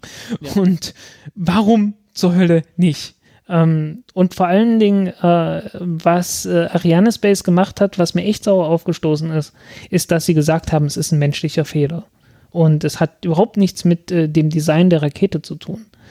Ähm, und äh, tut mir leid, aber äh, dort arbeiten Menschen und egal wie toll die Menschen sind, auch die allerbesten Menschen machen Fehler ähm, wenn die Zeit knapp ist, wenn irgendwie äh, schlecht geschlafen, äh, Tag davor zu viel getrunken oder was auch immer, ähm, Fehler passieren. Ähm, auch wenn man komplett nüchtern und äh, Herr, seiner, Herr seiner Sinne ist und alles. Wir haben alle schon Fehler gemacht, aus irgendeinem Grund. Und sowas passiert. Und äh, wenn es Fehler gibt, die dazu führen können, dass mal ebenso 370 Millionen US-Dollar äquivalent, äh, ich glaube 320 Millionen Euro äquivalent äh, sich in Rauch auflösen, dann sollte man so primitive Dinge schon mal tun können, wie äh, unterschiedlichen Kabeln für unterschiedliche Steuereinheiten äh, unterschiedliche Formen zu geben, sodass da einfach kein Fehler passieren kann. Ähm, das ist äh, offensichtlich nicht der Fall man gibt den Menschen die Schuld. Äh, man denkt ja auch immer, ja, wir haben ja hier die allerbesten Menschen, wir sind ja sowieso die allerbesten. Besten der Besten der Besten, Sir. Ja, genau. Ähm, und äh, ja, also das, das, das äh, hat doch schon äh, für einiges, für einiges an Sprachlosigkeit gesorgt. Ähm, und dass dann kurz danach gefordert wird, dass man doch so schnell wie möglich ein, Raum, ein Raumschiff bauen soll. ähm, das war irgendwie ähm, zur Unzeit, wie man so Ihr wollt, sagt. Ihn, ne? auf, wollt auf äh, mit dieser Rakete Menschen starten, also wahrscheinlich nicht mit dieser Rakete an sich, aber mit diesem System Menschen starten, wo er, wo ein falsch eingestecktes Kabel euch die ganze Mission verhageln kann. Ja, das ist halt so, das sind so totale Standards eigentlich, äh, wo man meinen sollte, hey, das, das muss doch jede, jede kompetente Raumfahrtfirma äh, irgendwie können. Dass man einfach bloß keine, keine dummen Fehler machen kann. Ähm, ja, offensichtlich ist das nicht der Fall. Ähm, und äh, ja, offiziell heißt natürlich, es gab äh, Probleme bei der Integration des Schubvektorsystems, ne? Mhm. Wie das halt so ist. Ja. Nee, Problem im Zusammenhang mit der Integration des Schub-Vektor-Systems? Ja, stimmt, ja, ihr habt zwei Kabel vertauscht dabei. ähm, äh, man fragt sich dann natürlich schon, was war die eigentliche Ursache äh, von dem thermostrukturellen Versagen beim 15. Flug, ne? Also mhm. wie, wie hört sich das an, wenn man, äh, wenn man den echten Bericht liest und nicht nur diesen unabhängigen äh, veröffentlichten Untersuchungsbericht, äh, in dem praktisch nichts drin stand? Also wo man irgendwie versucht hat, möglichst viel Text zu erzeugen, ohne zu sagen, was es jetzt war. Was man ja durchaus so einem Bericht auch anmerkt, wenn er, wenn er wirklich nur gestreckt ist und aufgeblasen ist, äh, um davon abzulenken, dass er nichts sagen soll. Ähm, und äh, man fragt sich auch verdammt nochmal, wie konnte es eigentlich dazu kommen, dass äh, 2018 ähm, die Ariane 5 in die falsche Richtung geflogen ist, weil jemand falsche Daten eingegeben hat. Stimmt, ähm, ist auch passiert. Na, das ist auch passiert. Äh, das erinnert uns wieder an den Starliner. Da ist sowas ja mehrfach passiert. ähm, sicherlich auch, weil einfach niemand mal den kompletten Flug mit der Software durchgetestet hätte. Obwohl mehr als genug Zeit dafür ist. Ich meine, so eine, so eine Ariane 5, die fliegt halt bloß äh, vier, fünf Mal im Jahr. Da kann man auch mal äh, eine Stunde Mission irgendwie einmal durchtesten. Das ist ja nicht das Thema. Ähm, hat offensichtlich niemand gemacht mit der Original-Hardware.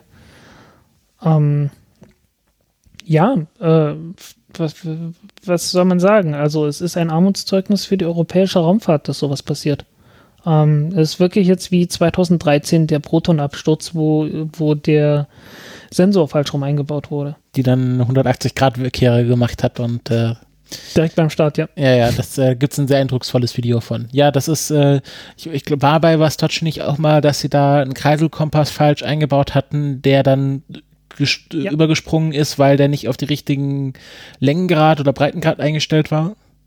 Genau. Ähm, okay, das hat nun auch wieder was mit der europäischen Raumfahrt zu tun, weil da waren zwei Galileo-Satelliten an Bord und es ist aus Französisch-Guyana gestartet. Aber äh, da bin ich so fair, dass ich, äh, dass ich da jetzt nicht den, den Europäern die Schuld gebe. Ja, ja. Ähm, äh, gut, äh, dass es bei Galileo dann nochmal ganz andere Probleme zwischendurch gab. Äh, wir erinnern uns, so kaputte Atomuhren und so, äh, die mhm. allerdings dann auch aus der Schweiz kamen und auch in, nach China und nach Indien geliefert wurden, ähm, sollte man mal ganz vorsichtig sein, aber äh, es gab da ja auch so ein Problem mit irgendwie, ähm, dass es irgendwie ein Update gab, äh, während gleichzeitig, ähm, während man gleichzeitig noch was geändert hatte. Also es war irgendwie alle Redundanz offline, ähm, die man am Boden hatte um mit den Satelliten zu, äh, zu kommunizieren, weshalb dann irgendwie so kaskadenartig ein Fehler sich da fortgepflanzt hat und äh,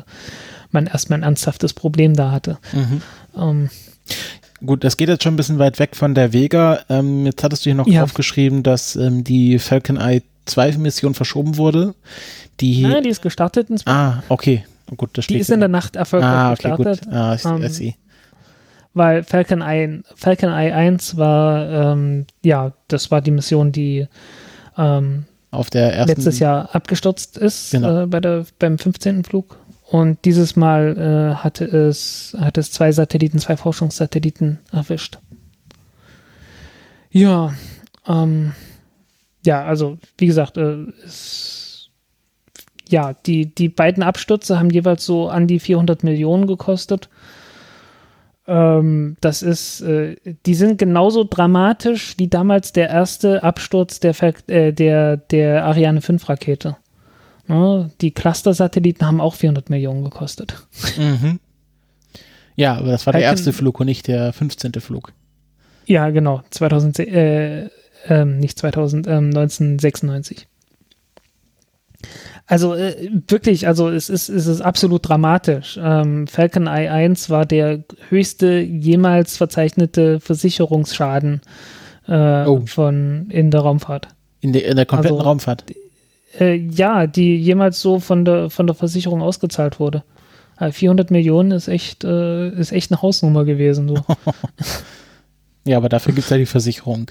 Ich erinnere mich, gab es nicht mal so ein Problem mit der Versicherung bei ähm, Amos 6? weil mhm. ähm, verschiedene Versicherungen für verschiedene Stufen von Transport zum Startplatz und dann während genau. des Fluges greifen und dann war man nicht sich ganz sicher, da es ja beim Betanken der Rakete explodiert ist, welche Versicherungspolice jetzt dafür gilt. Genau. Ähm, naja, sie war, das ist eigentlich ziemlich eindeutig gewesen. Die Rakete war noch am Boden. Sie es gab keinen Startversuch. Folglich war die Seefrachtversicherung äh, dafür dran. Da kommt man sich auch ein bisschen blöd vor. Man denkt, Moment mal, die Rakete war schon an Land und entladen und trotzdem muss ich hier noch mit meiner Seefracht, ich als Seefrachtversicherer muss doch dafür zahlen. Das ist, äh, ja. da käme ich mir auch ein bisschen verarscht vor. Ja, naja, für sowas gibt es Rückversicherer. Ja. Gut, ähm, auch ziemlich dramatisch war der Einsturz vom Arecibo. Ähm, Tele Ach, Moment, ganz, ganz kurz, Ja? ganz kurz noch, äh, weil es mir gerade noch einfällt. Ähm, die Ariane 6 wurde auf 2022 verschoben inzwischen. Ja, Der erste Flug. wieder was Das für die fehlte. Kategorie hätte fliegen sollen. Genau, ähm, ich wollte es bloß noch mal erwähnt haben, ähm, weil ich glaube, das hat man noch nicht gesagt gehabt und äh, es ist halt jetzt auch neu gewesen. Ähm, Gut, dann Ja. sprechen wir in zwei Jahren nochmal drüber. Ähm, auch ziemlich dramatisch eingestürzt ist das Arecibo Radioteleskop. Wir hatten ja in der letzten Sendung mehrfach darüber berichtet, wie erst ein Kabel gerissen ist und dann ein zweites Kabel. Dann hat sich ähm, die zuständige amerikanische Behörde dafür entschieden, dass eine Reparatur zu gefährlich wäre, ähm, weil akute Zu Recht. Genau, wie sich jetzt herausstellt, zu Recht, weil akute Einsturzgefahr besteht. Und man hatte schon ein mehrseitiges Manual rausgegeben, wie man denn dieses riesige Radioteleskop äh, sicher zurückbauen sollte. Es gab dann auch noch Versuche, ähm, äh, irgendwie ein, das zu quasi zu erhalten und es wenigstens aus musealen Zwecken zu konservieren. Äh, frei nach Indiana Jones, this belongs in a museum. Ähm, äh, dann this should be a museum. Ähm, und äh, ja, jetzt hat der Zahn der Zeit äh, das Heft äh, selbst in die Hand genommen, um mal ein paar Metaphern zu mixen.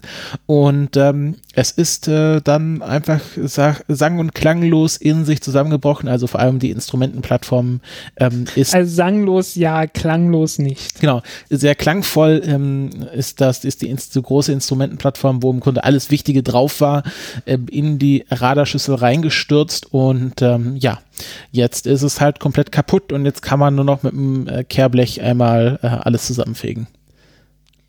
Ja, mehr oder weniger. Ähm, viel mehr kann man da jetzt wirklich nicht mehr machen, außer halt noch zu gucken, nicht, dass noch irgendwo was anderes ist, das so kurz vorm Einsturz ist. Das muss jetzt halt irgendwie alles äh, beurteilt und abgesichert werden. Und ähm, ja, viel mehr kann man nicht machen, äh, außer irgendwelche Petitionen, ähm, dass äh, man nochmal neu aufbauen soll. Äh, bleibt nicht viel übrig. Ähm, und verdammt nochmal, macht das, woher soll ich sonst meine Klicks kriegen? Klickt sich Arecibo so gut? Oh ja, oh ja. Also ähm, das war äh, wirklich, äh, du, du kannst über Arecibo, kannst du schreiben, was du willst, äh, du kriegst sofort Klicks. Ähm, äh, äh, bei chinesischen Mondlandern sieht das völlig anders aus. Ja, ist natürlich, äh, ist natürlich sehr tragisch. Ähm, Das ist tragisch, ja. Ja, ich, ich, äh, wir hatten doch in, in, in einer der letzten Folgen über das Green Bank Teleskop geredet, was auch plötzlich zusammengebrochen ist, was nicht ganz so groß war, aber dann doch schon sehr groß. Es war äh, vor allen Dingen dadurch, dass es offen dastand äh, und ist es äh, durchaus beeindruckender gewesen, von dem auch was, was übrig blieb und das äh, ging ja auch alles sehr, sehr schnell. Ähm, was man auch noch sagen sollte, es ist niemand verletzt worden. Das ist genau, das, das, ist, das sehr ist ganz gut. wichtig. ja. Es ist niemand verletzt worden. Ähm, äh, allerdings ist, glaube ich, eine Bildungseinrichtung, die äh, dort stand, irgendwie so für, ich weiß nicht, so ein, so ein Schülerdings, glaube ich, Mhm. äh, ist wohl ein Gebäude schwer beschädigt worden Mhm. dem Einsturz. Äh, einfach weil, ja, du hast halt die, ähm, diese Stahlkabel, die äh, brechen und dann halt zurückknallen und äh, überall Schäden anrichten können. Mhm. Ähm, das erinnert mich an, das erinnert mich gerade an eine böse Katastrophe, die es mal gab, wo man äh, Tauzieh-Wettbewerbe gemacht hat und Oh. äh, irgendwelche Rekorde brechen wollte. Und äh, ja, genau das. Genau das passiert ist. Ja. Es war nicht gut. ja, liebe Kinder, haltet euch von gespannten Stahlkabeln fern und äh, tragt immer einen Helm. Ja, äh, also ähm, man sollte keine Rekorde machen beim Tauziehen, weil wenn das Tau kaputt geht, hat man echt ein Problem. Das will man, da will man nicht in eine Ja, also noch nicht mal ein Stahlkabel, das ist ja dann einfach was Gewobenes, aber ist ja dann trotzdem wahrscheinlich mit genügender Kraft unterwegs. Äh, ja, also ähm, die Szenen sollen furchtbar gewesen sein, da will ich jetzt nicht drauf eingehen. Ähm, Ja. Auch was, sag ich mal, noch nicht abgestürzt ist, aber so wirtschaftlich oder ähm, planungstechnisch in sich zusammengebrochen ist und jetzt ähm, Support von außen braucht, ist Blue Origin. Wir hatten es ja heute schon in der Sendung besprochen. Ähm, die brauchen jetzt einen Beraterstab, worauf äh, sie sich abstützen. ja, ähm, weil, ja, also es ist ja nun, es ist ja nun tatsächlich so, dass äh, Jeff Bezos von Raumfahrt sehr wenig Ahnung hat. Ähm, und Was soll ein Buchhändler aus Seattle auch von Raumfahrt verstehen? Ja, äh, ich weiß gar nicht, was, was war er, was war er eigentlich von, von Hintergrund? Ich habe gar keine Ahnung. Jeff Bezos, ich glaube, äh, einfach, Bezos. einfach reich. Hintergrund reich. äh, ähm, äh, also ich, ich kenne einen, der ich, ich kenne einen, der reich war, und das ist äh, ähm, George Steinbrenner the Fourth. ja, wenn Leute The Fourth heißen, sind sie automatisch reich. Das ist ein, äh, das ist der äh, Besitzer von irgendeinem äh, Autorennenverein äh, und äh, deswegen sagt mir das so, also äh, Autorennverein, Autorennteam. Ähm, also es, es gibt durchaus äh, Geldaristokratie äh, im Sinne von europäischer Aristokratie, so mit Dynastien und Fortsetzungen und Namen immer weiterzählen ähm, in den USA, was äh, sehr befremdlich ist. Ja. Also Jeff Bezos hat einen Abschluss äh, von äh, Princeton in Electrical Engineering und Computer Science, ähm, also durchaus einen naturwissenschaftlichen Hintergrund und hat dann äh, äh, an in einem äh, Fintech Telecommunications Startup gearbeitet. Und das war so sein, also der Beginn seiner Karriere, bevor er dann mit Amazon losgelegt hat. Okay, hm.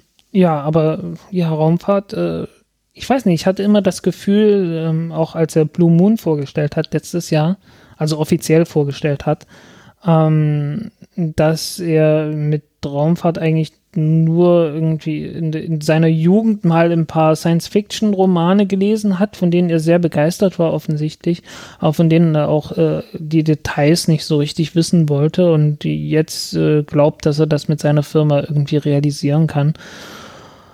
Und äh, ja, ich habe aus seinem Mund nichts gehört, das darauf hingedeutet hätte, dass er von Raumfahrt wirklich was versteht. Ähm, äh, daher wahrscheinlich auch dieser Beraterstab. Ähm, also äh, der Beraterstab wurde so, so ausgesucht, dass er die Werte der Firma am besten vertritt und äh, mehr Perspektiven und äh, Einsichten in die Industrie reinbringt. Und äh, wen besorgt man sich dann? Äh, naja gut, man besorgt sich einen vom Jet Propulsion Laboratory. Ähm, Ich habe gehört, die kennen sich mit Ein- Raumfahrt aus. Ja, wahrscheinlich. Also das, das ist auch legitim, sag ich mal. Ähm, dann ein, warte, ich, ich, ich muss, ich muss ja, ich muss ja rauspicken. Das ist etwas schwierig. ähm, und äh, ein äh, Vice, Senior Vice President Space and Mission Solutions äh, KBR. Ich habe keine Ahnung, was KBR ist. Wie so Äh, eine und- amerikanische Radiostation. ja, irgendwie schon, ne? And former Director NASA Marshall Space Flight Center. Okay, das, das klingt, das klingt irgendwie nach Kompetenz, ne? Aber wie gesagt, ich musste raussuchen. Es sind insgesamt sieben Leute und die anderen sind dann sowas wie Deputy Undersecretary for Defense for Intelligence and Security. Ähm, Ja, KBR Äh, ist auch so ein Militärkontraktor, also hier größter privater Militärdienstleister für die US-Verteidigungsstreitkräfte. Okay, gut, dann ist es, dann ist es wirklich bloß einer, der wirklich äh, so, okay, Jet Propulsion Laboratory definitiv äh, halbwegs zivil. Und der Rest ist dann halt so äh, äh, Defense for Intelligence and Security, ähm, US Air Force, National Reconnaissance Office, ähm, Primax Technologies Aerospace Division ähm, und äh, irgendwie sowas halt, ne? Also äh, komplett Militär eigentlich durch. Und das ist das, was sie noch machen wollen. Und dann kannst du eigentlich an der Stelle schon absehen, mit New Space und irgendwie billig haben die überhaupt nichts mehr am Hut. Die wollen diese schön, schön lukrativen Militärkontrakte absahnen, würde ich mal versuchen. Ja, genau. Äh, und halt irgendwelche Mondkontrakte und so. Ne? Also alles so, was so von der Regierung anfällt und äh, brauchten da irgendwie politische Verbindungen, schätze ich mal. Äh, es ist traurig. Ich hatte ja damals schon irgendwie die Hoffnung gehabt, dass das Blue Origin ähm, halt auch so ein bisschen, ein bisschen neu, ein bisschen frischen Wind reinbringt. Aber äh, naja, gut, äh, spätestens seit die dieses National Team mit Northrop Grumman, Lockheed Martin und so äh, zusammen gemacht haben, äh, war eigentlich sehr klar, dass, also war, glaube ich, endgültig klar, woher der Wind dort weht. Ähm, und das ist kein sehr frischer Wind. Ähm, wobei ich ja noch äh, äh, bei dem Vertrag mit der ULA irgendwie mir gedacht habe, naja, gut, okay, ist eine gute Gelegenheit, mal äh, das Triebwerk zu testen und noch ein bisschen mehr Geld reinzubringen. Warum nicht, ne? Hm. Also, Aber Ja, das, äh, jetzt ist. Das ist tatsächlich auch gar nicht so weit weg von dem, was Amazon jetzt macht. Also Amazon bietet ja jetzt mittlerweile auch so US Military Cloud äh, auf AWS an. Ähm, also äh, auch Amazon als jetzt ein Teil, eine andere Firma, die auch Jeff Bezos gehört, versucht ähm, da ein bisschen Geld abzuschöpfen. Ich vermute mal, Jeff Bezos hat ein, eines Tages den so das den Haushaltsbericht der USA aufgeschlagen und hat sich angeschaut, wo steckt das meiste Geld drin. Hat gesehen, aha, Militär, okay, ähm, wo kriege ich jetzt meine nächste Million her? Ja gut, Militärkontrakte, alles klar. Dann hat er überall angerufen, so hier, okay, Blue Origin, Amazon, bitte alle überall mal das Wort Military vorsetzen und ähm, dann morgen, mo- morgen hole ich dann den Geldlaster ab. Ähm, und ich vermute mal, dass es einfach wie Jeff Bezos denkt, der meint sich einfach, wo kriege ich das meiste Geld her? Aha, äh, oder wo habe ich denn noch nicht genug Geld, äh, Druckmaschinen stehen? Aha, beim Militär. Gut, dann machen wir jetzt einfach mal alles, was wir jetzt schon tun, aber mit Military vorne dran. Ja, ein wenig. Ähm, ich habe keine Ahnung. Also es ist, äh, es ist auf jeden Fall, ähm, ja, es ist schon ein ziemlicher Absturz und es ist wirklich ein Absturz zum Old Space äh, Unternehmen. Äh, also wirklich ganz klassischer Machart. Man Also muss- da kann man jetzt, glaube ich, nicht mehr viel. Man muss auch sagen, Blue Origin ist eines der ältesten äh, New Space Unternehmen. Die gibt's ja schon seit 19 Jahren. So, so Äh, gibt's 20 länger, Jahren. Gibt's länger, 2000. ja, gibt's länger als äh, SpaceX. Zwei Jahre mehr, zwei Jahre länger. Also von dem her ist es gar nicht so unwahrscheinlich, dass sie jetzt zum Old Space sich umorientieren. Ja, äh, ist halt, wie gesagt, es ist traurig gewesen und äh, es ist schade, weil dadurch fehlt halt wieder Konkurrenz und äh, weil ich halt auch nicht glaube, dass äh, SpaceX jetzt so das, das beste Unternehmen von allen ist und dass die, äh, dass die Ideen von Elon Musk jetzt die Raumfahrt äh, für alle Zeit und für, das, für die nächsten 100 Jahre tragen können. Du hattest ja schon mal gesagt, dass Elon Musk einfach nur erkannt hat, wo man am einfachsten Innovationen aktuell in der Raumfahrt machen kann und es einfach dann gemacht hat. Ja, genau. Ähm, und ja, ein bisschen mehr Konkurrenz und ein paar andere Ansätze wären sicherlich ganz gut gewesen. Ja. Ja, Ähm, dann äh, äh, Kam nicht von dort. help, help me, Rocket Labs, you're my only hope. Naja, aus China kommt noch ein bisschen was. Ähm, das ist zwar alles nur so halbstaatlich und nicht privat, aber ähm, die, diese, diese halbstaatlichen, halbmilitärischen Leute, die in diesen Unternehmen beschäftigt sind, haben durchaus gute Ideen. Ähm, egal, ob da nur Militär dabei ist oder nicht, weil äh, man darf nicht vergessen, in China geht es halt nicht anders. Ne? Also entweder da ist der Staat und das Militär dabei oder äh, es existiert halt nicht. Und dann versuchen halt die Leute irgendwie ähm, ähm, ja ihre Nische zu finden. Ne? Und dann so nach dem Motto, ja, not my department, ähm, sagen sie halt, okay, gut, äh, wir bauen hier Raketen, die sind für den Weltraum da und fertig. Ne? Mhm. Die, die Einstellung äh, ist uns ja durchaus bekannt. Ja. Ich, ich bin ja, Jo. ich war ja gerade, äh, Entschuldigung, ich war gerade ein bisschen abgelenkt, weil äh, in dieser Minute Mike, äh, äh, Mark Kelly äh, äh, als Senator äh, eingeschworen wird. Und oh, okay. ähm, Hm. äh, eine andere Senatorin ähm, die Bibel hält, auf die er schwört, ähm, nämlich die Senatorin Kristen Sinema, die äh, lila Haare hat und einen in einem Zebra gemusterten Mantel ähm, diese, diese Zeremonie durchführt. Und ähm, ich weiß es nicht, ob das Okay. einfach ihr Modesinn ist oder ob sie einfach Mike Pence, der, der quasi als äh, Präsident des Senats äh, die, diese Zeremonie vornimmt, ihn einfach ein bisschen anpissen wollte. Auf jeden Fall ist das ein sehr interessantes Bild, was hier gerade auf Twitter durchgeht. Okay. Ähm, ich habe Twitter, ich hab Twitter tatsächlich ausgemacht. Ja, das ist vielleicht auch besser. Ich mache jetzt Twitter auch mal wieder zu. Ja, es ist auch Aber okay. es hatte was mit Raumfahrt zu tun. Genau. Ähm, ja, ähm, äh, warum kam ich jetzt auf SpaceX zu sprechen? Weil SpaceX äh, den 100. Start der Falcon 9 hinter sich hat. Ähm, Genau. Und es war gleichzeitig der siebte Start dieser äh, ersten Raketenstufe. Es ist, äh, es ist ganz ordentlich, was die Jungs geliefert haben. Und Mädels, nicht zu vergessen. Also äh, ich, ich würde mal sagen, äh, Falcon 9, äh, 100, 100 Starts in 100 Folgen, nein. Äh, aber wann war der erste Flug der Falcon 9? Äh, 2010. 2010. Also ähm, schon bisschen, haben schon ein bisschen eher angefangen als, als wir, aber wir waren schneller. ja. Und äh, wir sind, glaube ich, selten abgestürzt. wir haben weniger Schäden verursacht. Ja, die Abstürze habe ich dann immer rausgeschnitten. die Abstürze haben wir rausgeschnitten, genau. Ähm, dafür mussten sie, dafür waren sie aber auch nicht versichert, ne? Unsere, nein, wir sind nicht versichert. Auch nicht mit Seefracht versichert. Nee, ähm, ja, äh, apropos Seefracht, ne? per Seefracht kam die Raketenstufe dann wieder zurück. Genau. Die, die, wie, und was ist eigentlich das Ziel? Also, wie äh, planen die jetzt einfach so lange diese Raketenstufen wieder neu zu starten, bis sie auseinanderfallen? Oder gibt es so ein Lebensalter, was sie erreichen und dann werden sie verschrottet? Ähm, der Plan, der ursprünglich ausgegeben wurde, war zehn Flüge äh, mit äh, kleinen, also mit Inspektionen und wieder neu. Also mit relativ kleinen Reparaturen und nach dem zehnten Flug äh, eine Generalüberholung und dann äh, ist die Rakete wieder gut für 10 Flüge und äh, die meinten, naja, so 100 Flüge könnten die durchaus durch, äh, aushalten. Mhm. Ob das nun wirklich so ist, das werden wir dann sehen. Ähm, ist noch eine Weile hin.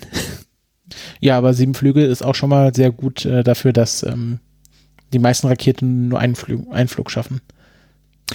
Ja, in der Tat. Ne? Ähm, sag mal, die Elektron, äh, darüber haben wir uns gar nicht unterhalten beim letzten Mal. Nee, das war in den letzten zwei Wochen. Ähm, ich, Steht ja auch hier auf dem, auf dem Ablaufplan. Stimmt, genau. Steht da. Dann ist es ja offiziell so. Wenn es bei uns nicht vorkommt, dann ist es nicht passiert. Genau, so will es das Gesetz. So will es das Gesetz. Ja, die Electron äh, ist erfolgreich zurückgekehrt, genauso wie die Falcon 9. Ähm, allerdings zum ersten Mal und das Ende war etwas feuchter. Ähm, Feuchtfröhlich etwas feuchtfröhlich, ja. Äh, fröhlich auf jeden Fall. Also ähm, gefreut haben die sich alle wie Bolle.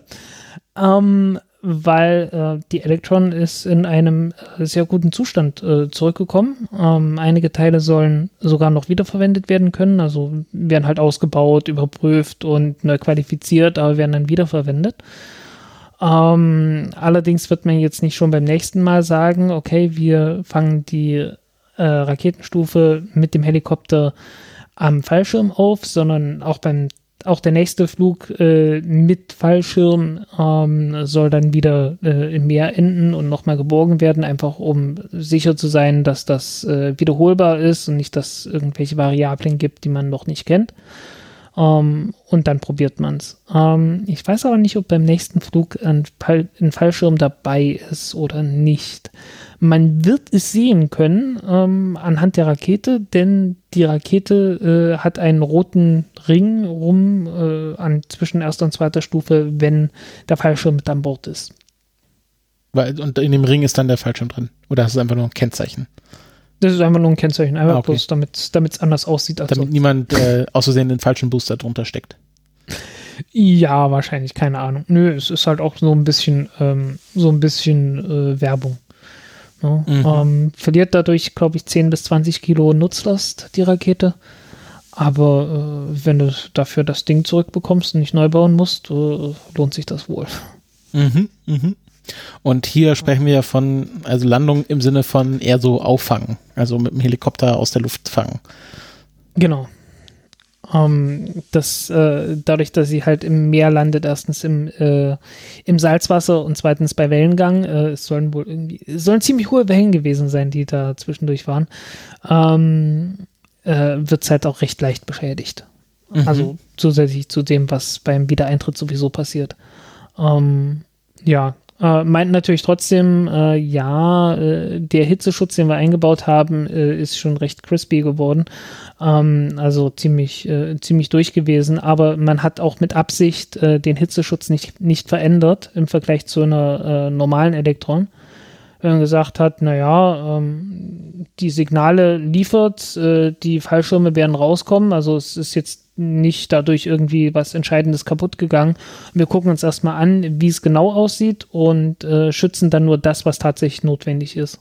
Mhm. Also, weil man, man kann natürlich sofort sagen, naja, gut, wir brauchen sowieso einen Hitzeschutz, bauen wir mal einen dran und äh, dann sagt man, ja, hat doch funktioniert. Äh, äh man, man will das ja schon irgendwo ähm, optimieren, dass man nicht, äh, dass man nicht zu viel gleich äh, ähm, dass man nicht mit Kanonen auf Spatzen schießt, weil die Kanonen sind im Zweifelsfall ziemlich schwer. Mhm, mhm. Genau, also dass man da wirklich äh, minimale Gewichtsverluste bei der Nutzlast äh, hat. Genau. Ähm, ja, und äh, nach dem Motto äh, wird wohl auch SpaceX jetzt demnächst mit dem Starship vorgehen, ähm, von dem ja, äh, von dem ja eins so halbwegs startbereit dasteht. Und äh, jetzt darf man gespannt sein, was da passiert. Äh, die Zeit der geplatzten Tanks scheint ja äh, vorbei zu sein. Äh, die Zeit der ähm, ähm, Triebwerke, die äh, Betonstücke gegen sich selbst knallen lassen, äh, ist hoffentlich auch bald vorbei. Und dann muss man gucken, äh, wann die Zeit anfängt, wo das Starship äh, einfach äh, platt auf dem Boden liegt, weil es die Landung nicht geschafft hat. ja. Ähm, äh, spannende Zeiten. Äh, ich, ich, bin, ich bin auf jeden Fall sehr gespannt, was mit, mit dem Star Starship passiert. Da gibt es ja wirklich Leute, die den ganzen Tag nichts anderes machen, als in Boca Chica mit dem Teles, äh, Teleobjektiv ähm, irgendwelche silbernen Tanks abzufilmen. Also da hat sich ja so eine eigene Bubble allein um dieses ganze Star Starship-Projekt herumgebildet an Twitter-Accounts, die das äh, minutenweise dokumentieren. In der Tat, in der Tat. Und man weiß nie so richtig, wie kriegt man eigentlich Bilder von denen und äh, wahrscheinlich wäre es dann sowieso zu teuer, wenn man fragt. Ja, ich glaube, das ist auch so, so eine Frage von Community. Da muss wahrscheinlich Leute kennen, die Leute kennen, die dann sagen, ja, hier der, der Joe, der legt sich dort auf die Lauer und äh, ruft mal diese Nummer an und dann bekommst du per, per Fax ein Bild zugeschickt. Ja, oder wie auch immer. Ähm, ist halt schwierig. Äh, Golem ist halt äh, keine große Seite, die sich sowas, die sich da große Extravaganzen leisten könnte finanziell. Die IT-Seite, die Seite für IT-Profis habe ich gelesen. Ja, ja, aber nicht für Raumfahrtprofis. so viel Geld haben die nicht. Kein Jeff Bezos, der da Geld reinpumpt. Nein, äh, leider nicht. Ähm, ja, äh, äh, äh, kommen wir zu den Chinesen, oder? Oder ist noch was gelandet? Nein, also äh, auch erfolgreich gelandet ist äh, Chang'e 5, also Jadehase 5. Ähm, nein, nein, was? nein, nein, nein. Der Jadehase ist Yutu. Ah, okay. Äh, was heißt dann Chang'e? Das ist die Mondgöttin. Die Mondgöttin Nummer 5 ist äh, auf, ist es Vorderseite, Rückseite, so in der Mitte? Vorder. Vorderseite gelandet? Vorderseite auf oh, Mons Rück, Rückmeer? Rückmeer? Irgend sowas. Ähm, es war ein deutscher Name. Ähm. Rümker, so heißt er. Rümker, R-Ü-M-K-E-R. Mhm. Ähm, nach Karl Rümker. Wann war äh, Wann war der Karl? Ähm, 1788 in Stuttgart geboren und äh, 1800, ja, und, äh, 1862 in Lissabon gestorben. Ein deutscher Astronom. Ähm, und der hat wohl diesen Berg gefunden und dieser Berg äh, ist ein ganz besonderer Berg auf dem Mond, weil er ein Vulkan ist, der, äh, ich glaube, vor einer Milliarde Jahren oder so noch äh, aktiv war. Und ähm, ja, das ist halt recht selten auf dem Mond und äh, man verspricht sich jetzt, dort Proben sammeln zu können und nicht nur auf dem Mond untersuchen zu können, sondern auf die Erde zurückzubringen und dort zu untersuchen. Und ja, äh, ist im Oceanus Porzel Porzellarum, hat nichts mit Porzellan zu tun, hat auch nichts mit Schweinen zu tun, äh, sondern ist der Ozean der Stürme. Ja. Äh, ich sagte mir gar nichts. Also Porzellarum, ich hatte, ich hatte echt so überlegt, hm, Porzellan? Por äh, oder es wäre natürlich Por lustig, wäre natürlich der, der Wortwitz des Jahrhunderts, weil Porzellan im Englischen the China und dann chinesischer. Genau. Äh, äh, man kann sich schon, also wenn, die, wenn, wenn die, die chinesische Regierung Humor hätte, was ich vermute mal nicht haben, so als Institution, ähm, wäre das schon sehr lustig gewesen. Ähm, Aber du, du, du, im Süden grenzt er an das, an das Mare Humorum. Aber das äh, heißt doch auch nicht Humor, das ist doch hier so die Vier-Säfte-Lehre, oder? Humoralpathologie. Genau, mehr der Feuchtigkeit. Mehr der Feuchtigkeit, genau. Also ähm, sind gelandet und das Besondere ist ja, es ist ja eine Sample-Return-Mission, die ja jetzt schon länger nicht mehr durchgeführt wurde auf dem Mond. Ähm, genau. Letzte war, wenn man das so sagen will, Apollo 15. Nee, nee, nee, nee, Luna 24, glaube ich. Wann war das? Lun äh, vor 44 Jahren. Ähm, muss man jetzt bloß noch zurück, zurückrechnen und dann ist das 46 gewesen. Äh, ich glaube, ich glaub, es war Luna 24. Ähm, ich muss gucken, wann die. Ähm, die 76 erste, meinst du? Nicht 46. 76, ja. Ähm, äh, die, äh, die erste Rückkehr von Proben war Luna 16 gewesen und das war 1970. Mhm, mhm. Also wirklich ein halbes Jahrhundert her, dass zum ersten Mal automatisch Proben zurückkamen. Und äh, diesmal auch wieder, aber man macht das etwas komplizierter und dafür etwas mehr.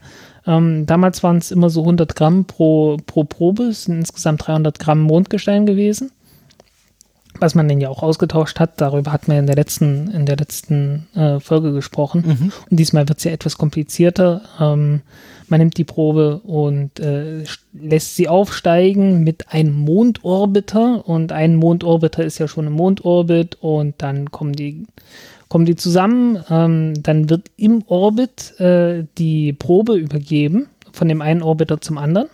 Uh. Und dann fliegt der größere Orbiter zurück zur Erde und der kleine Orbiter wird noch ein bisschen Reserve, Treibstoff da haben und im Mondorbit bleiben. Das ist ja fast schon so eine Mini-Apollo-Mission. Exakt. Also auch mit so Proben übergeben. Ich meine, da sind auch Menschen mit übergeben worden. Ähm, aber ansonsten, äh, vielleicht haben sie doch Humor. Ja, ähm, naja, vielleicht wollen sie auch einfach bloß äh, sich auf äh, genau das vorbereiten. Ähm, die Chinesen haben ja, die Chinesen haben durchaus vor, Menschen auf dem Mond zu, lan zu landen. Also so ist nicht. Na gut, das Ähm, haben die Amerikaner auch vor, aber den Chinesen traue ich es mittlerweile auch zu. Ja, also die, ähm, die, die Lange Marsch 9 Rakete ist in Entwicklung. Ähm, wie genau die dann aussehen wird, das äh, wird man sehen. Ähm, aber sie ist auf jeden Fall in Entwicklung gerade. Da wird der Ähm, Name auch erstmal so richtig relevant. Ja. Ähm, und es gab auch eine, eine Mission Chang'e T1, glaube ich. Chang'e, nee, Chang'e 5 T1, glaube ich. Genau. Die flog 2014, äh, was einfach eine kleine Rückkehrkapsel mit war, ähm, äh, die halt äh, genau das schon mal ausprobiert hat. Kannst du was Also- über den, den Einsammelmechanismus sagen von Chang'e 5? Also wie kann ich mir das vorstellen? Ist das eine Schaufel? Ist das ein Staubsauger? Ähm, ist das Äh, ein... Es ist ein Bohrer und eine Schaufel. okay. Also erst Also gebohrt und dann wird geschaufelt. Genau, man hat schon gebohrt. Also, äh, ne, ich meine, die haben nur 48 Stunden Zeit, ne? also die haben sich äh, durchaus gesputet, dass das recht schnell an, dass das recht schnell alles gemacht wurde. Ähm, und wollen dann recht bald abheben damit. Äh, morgen. Äh, ja, also gestern ist gelandet. Ähm, heute machen sie es und morgen wollen sie starten wieder. Ja, ja ich glaube, ich glaub, mein Zeitgefühl war da echt von Osiris Rex so nach dem Motto, ja, und im März fliegen wir dann zurück, echt äh, äh, durcheinander gebracht, weil ich dachte, okay, die sind jetzt gelandet und morgen fliegen sie schon wieder zurück. Das geht aber schnell. Ja, ja, es, es ist ja auch viel näher dran. Ne? äh, ich meine, Ach. äh, es, ist, äh, es ist nur eine Entfernung von etwas mehr als einer Lichtsekunde. Ne? Also, Mhm. das ist schon, ist schon was anderes. Und wann, wann ist der, äh, der vorausgeplante Landetermin auf der Erde? Ich weiß es nicht. Ich weiß es nicht, ich müsste nachgucken. Ich habe, ich habe, äh, es ist, wird auch nicht so, äh, es ist auch immer schwierig, an die Daten ranzukommen und ich weiß gerade nicht, wo die, wo die stehen. Ah, steht auch, Ähm. Wikipedia weiß es auch nicht, also es ist wahrscheinlich nicht bekannt. Ähm, hier sind nur die Daten angegeben, die schon stattgefunden haben. Ja. Der Rückstart von der Mondoberfläche, Kopplung mit dem Orbiter, Orbiter verlässt Mondorbit, Landung der Rückkehrkapsel auf der Erde. Alles Ja, ohne Datum äh, bisher. Das wird dann in der inneren Mongolei stattfinden. Mhm. Ja, da ist ja wahrscheinlich wenig genug los, dass man da einfach mal. Obwohl die Chinesen sind da, da eh ein bisschen anders gepolt. Was, äh, Ja, aber das ist, also äh, innere Mongolei ist so äh, Standardlandeplatz für, ähm, für chinesische Raumschiffe. mhm, mhm, mhm.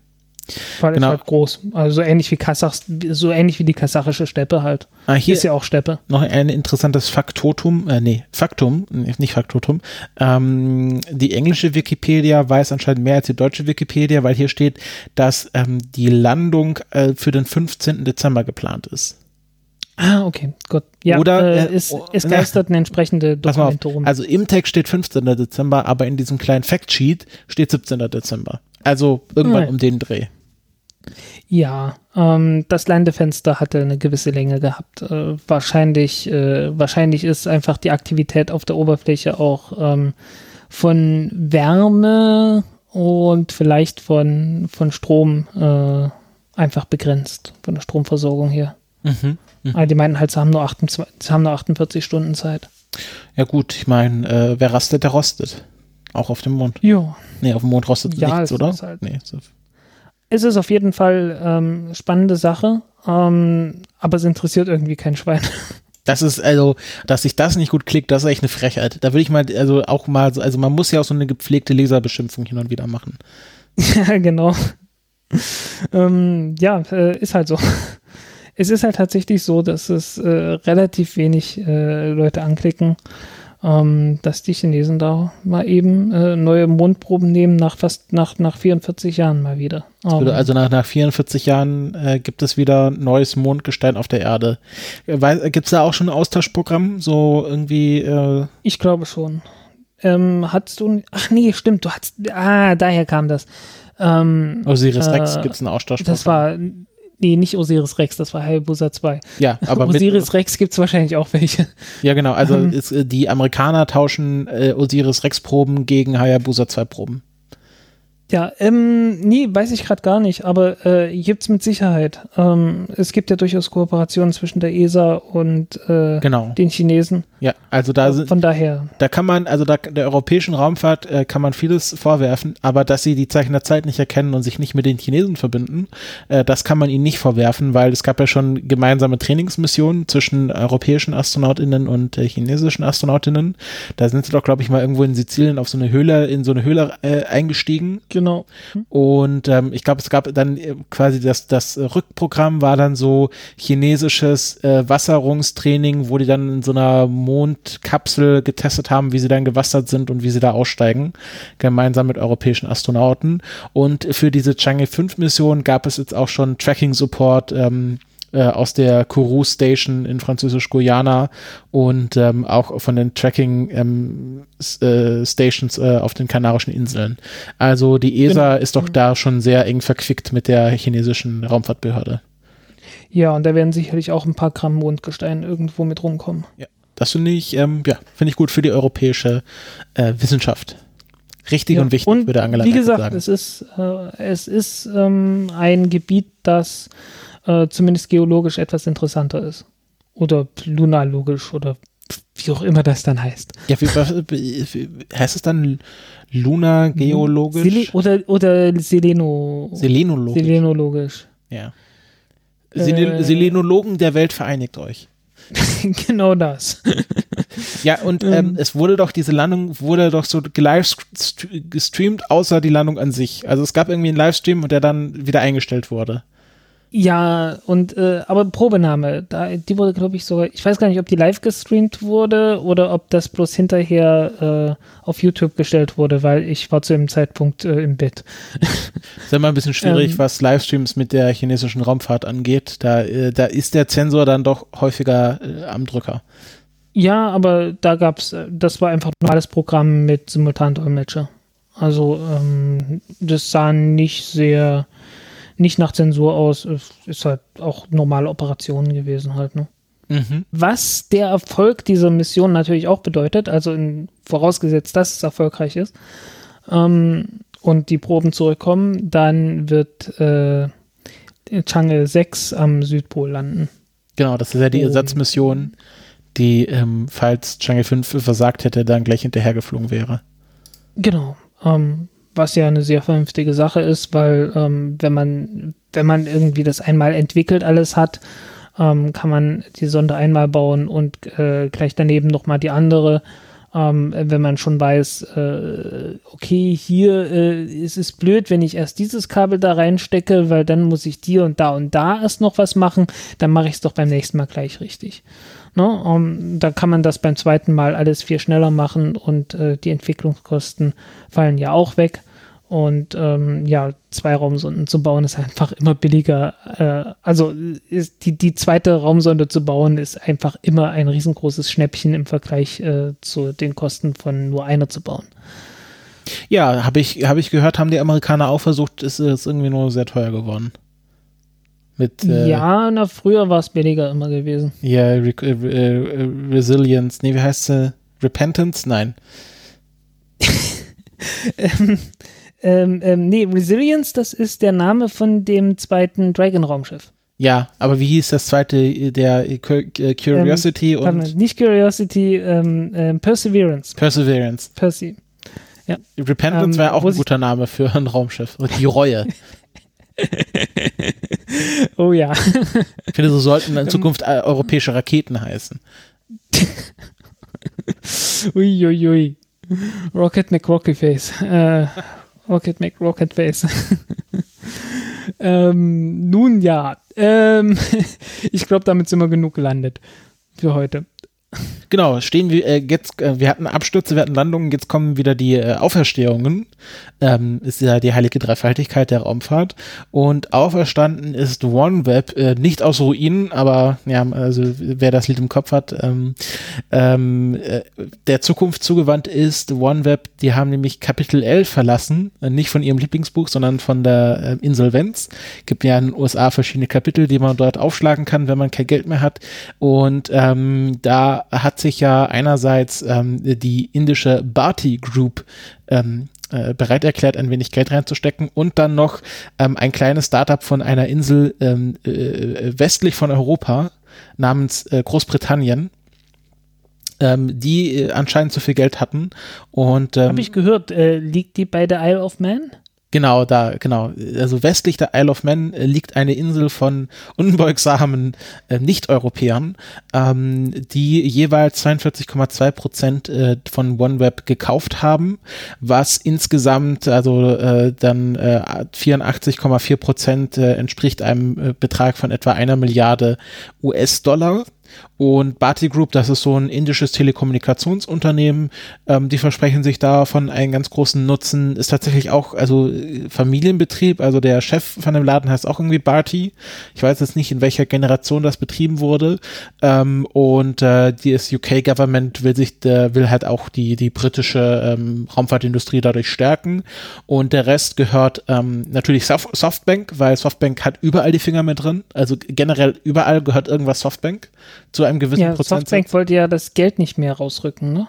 Genau, da war doch irgendwas. Genau, da genau dieses ganze Chapter 11 fing ja damit an, dass Softbank ähm, gesagt hat, nee, nee, nee, jetzt gibt's kein Geld mehr und dann hatten sie kein Geld mehr. Da, das ist übrigens auch der Grund, warum Wirecard, äh, der ganze Wirecard Schwindel aufgefallen ist. Da war ja. nämlich auch Softbank dafür verantwortlich, dass mal da die Bücher geprüft wurden. Ähm, und äh, der, der Chef von Softbank, das ist, glaube ich, ein Koreaner, ähm, der hat auch mal ganz lustige PowerPoint-Präsentationen mit dem äh, Corona Valley, wo dann die Firmen, wo Softbank investiert haben, sind dann so Pegasi, die dann darüber fliegen über das Corona-Tal. Ähm, also Softbank ist eine ganz spannende Firma, eigentlich ein äh, eigener Podcast, ähm, aber denen gehört das auch noch und dann hier noch Hughes Network Systems ist auch so noch so eine Firma, die da ein paar Prozente drin haben und äh, ja, jetzt ist OneWeb offiziell nicht mehr pleite und somit ist auch der nächste Start geplant von einem Kosmodrom, von dem wir dieses Jahr noch nichts gehört haben, nämlich Vostochny ist ja das neueste russische Kosmodrom, wo bisher nur fünf Starts stattgefunden haben in den letzten Jahren. Einer meiner ersten Artikel, die ich geschrieben habe, waren die Raketen vom Schwarzen Drachenfluss. Ja, genau. Und äh, ja, Vostochny ist noch nicht im Sumpf der Korruption ver versunken und demnach fliegen dort am 17. Dezember 36 Satelliten auf einer Soyuz-Rakete ins All, hoffentlich auch erfolgreich. Ähm, und äh, ja, wird auch der einzige Flug aus Vostochny dieses Jahr bleiben. Ich würde mal sagen, die da haben sich zwei gefunden, die, die Russen und OneWeb. Ja, ähm, also äh, wie gesagt, das ist jetzt, äh, das war kein Ruhmesblatt sozusagen. Also was meine, meine Vorhersagekräfte bezüglich russischer Raumfahrt angeht, sind recht bescheiden. Ich habe damals einen halbwegs optimistischen Artikel geschrieben über halt, wie gesagt, die Raketen vom Schwarzen Drachenfluss, äh, weil auf Chinesisch heißt der Grenzfluss der Amur, ähm, äh, äh, der Heilongjiang, also schwarzer also schwarz, hey und dann Lungen, Drache und dann halt Fluss. Mhm. Und äh, ja, entsprechend habe ich den Artikel genannt und äh, mal über Bostochny geschrieben. Wie gut hat der sich geklickt? Ah, der war ziemlich gut. Ähm, äh, Glaube ich. Also war nicht furchtbar schlecht zumindest. Ähm, äh, damals ging es auch noch um Angara-Raketen und so, die ja eigentlich dort von, dort hätten starten sollen, was seitdem ja auch noch nicht wieder passiert ist. Also, naja. wie gesagt, meine Vorhersagekräfte sind dort sehr beschränkt. Ja, ja.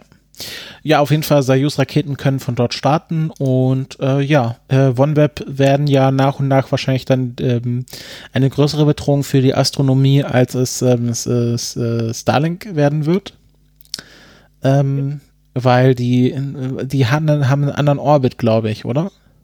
Ja, vor einem höheren Orbit. Äh, die sind bei 1200 Kilometern Höhe, glaube ich. 1200 oder 1100, jedenfalls in der Größenordnung. Und das heißt einfach, dass die länger oben stehen und von der Sonne angeschieden werden, bevor sie in Erdschatten reinkommen. Und äh, außerdem fliegen sie langsamer und äh, also es gibt so eine, so eine interessante Beziehung einfach, ähm, dass äh, Satelliten äh, für große Teleskope immer unscharf sind, weil Teleskop wird ja aufs Unendliche fokussiert und äh, Satelliten sind nicht ganz im Unendlichen, deswegen sind sie nicht ganz scharf. Ähm, aber umso, weit, umso weiter sie sich sozusagen dem Unendlichen annähern, umso schärfer wird das Bild, das sie bieten und entsprechend umso heller erscheinen sie dann auch im Teleskop, ähm, weshalb äh, sich die, die ähm, äh, einfach die Helligkeit von einem Satellit dann äh, stärker konzentriert auf dem Chip. Und ähm, ja, das, das heißt einfach, äh, ah ja, und da kommt dann noch dazu, dass die Satelliten, wenn sie weiter weg sind, sich auch scheinbar langsamer bewegen, zumindest langsamer über den äh, CCD-Chip von dem Teleskop und damit erst recht noch ein Stück heller ähm, aussehen, wenn belichtet wird. Und äh, ja, deswegen sind halt äh, Satelliten, die weiter weg sind, äh, letzten Endes heller auf dem, äh, auf dem Chip als äh, solche, die näher dran sind. Und äh, wenn sie außerdem noch äh, länger zu sehen sind äh, und höher am Horizont stehen, ähm, stellen sie halt einfach ein sehr viel größeres Problem dar, als es die Starlink-Satelliten sind, die viel tiefer sind und äh, viel eher verschwinden. Mhm, mhm. Ja, also äh, vielleicht ist aus der Perspektive ähm, äh, dieser Neustart von OneWeb gar nicht so gut. Und es wäre vielleicht besser gewesen, wenn sie einfach pleite gegangen wären, komplett. Ja, ähm, zurzeit sind ja nur, ich glaube, 648 Satelliten geplant. Ich mhm. weiß nicht, wie viel davon noch, zu, noch dazukommen. Ich glaube, so viel Geld haben die gerade nicht, um äh, die ganz groß, die ganz größenwahnsinnigen Pläne durchzuziehen. Mhm, mh. Ja, äh, derweil äh, Starlink äh, geht's gut. Äh, Beta-Betrieb läuft ja, haben wir letztes Mal drüber gesprochen. Genau. Kommen wir noch zu ähm, einer Verschiebung ähm, und zwar von Orion. Achtung, nicht verwechseln. Das ist das andere Raumschiff in den USA, was äh, ständig verschoben wird. Es ist nicht der Starliner, sondern Orion ist das, was von den USA selbst gebaut wird, mit der, mit der hier Unterstufe von äh, Europa geliefert. Ähm, mit dem Service-Modul, ja. Da gibt es jetzt Probleme mit der Stromversorgung. Liegt das wirklich am Service-Modul oder eher in dem amerikanischen Teil? Es ist schlimmer, es ist dazwischen. ähm, äh, naja, es, es gehört zum Orion selber. Äh, aber ähm, der einzige Weg, an dieses blöde Ding ranzukommen, ist äh, eigentlich wirklich, äh, indem man die Dinger wieder trennt und äh, aufmacht und austauscht und äh, neu testet, wieder zusammen macht, wieder neu testet. Und äh, der ganze Spittel dauert äh, ein Jahr, wenn man das macht. Äh, ich frage mich irgendwie, verdammt nochmal, Leute, was habt ihr gemacht, als ihr dieses Ding gebaut habt, dass es ein Jahr dauert, äh, dies, das Raumschiff, also die Kapsel vom Service-Modul zu trennen, ein Teil auszutauschen, sie wieder zusammenzufügen und neu zu testen. Wieso dauert das ein Jahr? Hallo? Ähm, ja, egal. Ähm, äh, was kaputt gegangen ist, ist eine, äh, irgendwie so eine Kiste halt, äh, die für Daten- und Stromversorgung da ist. Und äh, im Prinzip würde das Raumschiff immer noch funktionieren. Die Stromversorgung ist nach wie vor da. Das Problem ist nur, das wäre die Redundanz für den Fall, dass die andere ausfällt. Und äh, auch wenn der erste vorgesehene Flug, Artemis 1, äh, ohne Menschen stattfinden wird, einfach nur einmal um Mond ringsrum fliegen soll, ähm, werden die wahrscheinlich nicht unbedingt das Risiko eingehen wollen, ähm, ohne Redundanzen der Stromversorgung äh, da langfliegen zu wollen. Äh, erst recht, wenn man bedenkt, dass die Rakete alleine schon zwei Milliarden kostet und das Raumschiff nochmal eine Milliarde obendrauf und äh, man vor den Entwicklungskosten mal doch besser die Augen verschließt und zwar sehr, sehr fest. Mhm, mhm. Ja. Ähm, die B-Variante ist, dass man irgendwelche Paneele entfernt, die nie dafür gedacht waren, äh, entfernt zu werden und irgendwie in einer komplizierten, durch, von hinten durch die Brust ins Auge Operation das Ding äh, austauscht und äh, weil man dann weniger Teile trennen muss, braucht man nicht ganz so viele Tests durchzuführen und äh, ist möglicherweise schon nach vier Monaten damit fertig, äh, was immer noch Wahnwitz ist. Und ja, man, man diskutiert halt gerade. Aber in Anbetracht dessen, dass SLS sowieso erstmal noch äh, äh, auf dem Boden ist und noch nicht äh, wirklich fliegt, ach naja. Kann man sich ach, auch noch Zeit lassen mit dem Raumschiff. Es ist ein Trauerspiel. Ja. Ja, äh, das andere ist natürlich äh, dann die Vulkanrakete. Davon sieht man langsam Bilder, zumindest von der Oberstufe. Ähm, Wie es mit der ersten Stufe aussieht, ähm, muss man sehen. Da muss ich dazu sagen, das ist jetzt von ähm, ULA, die Nachfolger, ULA. Ja, Nachfolger äh, der Delta 5, Delta V? Delta 4. Delta 4. Also Delta 4 und Atlas 5. Mhm. Also die wollen ja beide abschaffen. Okay. Die, die Delta 4 haben sie, haben sie schon mehr oder weniger abgeschafft, bis auf die Heavy-Variante, die noch irgendwie zwei, dreimal fliegen wird. Und äh, Atlas 5 ähm, soll dann eingemottet werden und durch die Vulkan ersetzt werden. Aber dazu müssen erstmal die BE4-Triebwerke zuverlässig funktionieren. Die von Blue Origin kommen, von oder? Blue Origin kommen, genau. Ja. Und äh, sie meinen, sie hätten es jetzt im Griff. Mal schauen. Hm. Gut, ähm, dann sind wir mit unseren Themen durch. Oder hast du noch ein überraschendes Zusatzthema, was ich nicht kenne? Nein, äh, ich habe, glaube ich, kein überraschendes Zusatzthema mehr. Ähm, ich glaube, es sind noch ein, zwei Dinge passiert, aber ähm, das können wir in der nächsten Das Sendung. können wir dann äh, gelegentlich bei, bei der nächsten Sendung ähm, besprechen. Ja, dann würde ich sagen, auf die nächsten 100 Sendungen. Zu Weihnachten gibt es ein, ein Special, mindestens eins. Verraten. Oh, gut. Kommt ja noch eine Folge vor Weihnachten, oder? Hast ja recht, ja. ja. Mindestens eine noch. Also jetzt ist raus, kommt noch ein kleines äh, Special zwischen Weihnachten und Neujahr, aber davor machen wir noch die 101 voll und äh, dann ist auch dieses Jahr schon wieder vorbei. Ja, ähm, das heißt ja schon wieder. Also äh, es waren gefühlte Jahrzehnte. Ja, für äh, mich ist 100, für mich sind wir jetzt gerade 100 Jahre Countdown Podcast passt schon. ja, die ist, es gab vier Jahre und dann gab es auf einmal 96 Jahre. Genau, mindestens. Naja. Gut, haben wir dieses Jahr überstanden. Ähm, hoffen wir, dass nächstes Jahr alles besser wird. Ich glaube, so viel schlechter kannst. Naja, naja. Sag's nicht, sag's nicht, sag's nicht. ich sag's nicht. Corona 2, jetzt, äh, jetzt äh, geht nächste Fahrt geht rückwärts. Äh, den Drehbuchschreiber, dem möchte ich so gern den Hals umdrehen.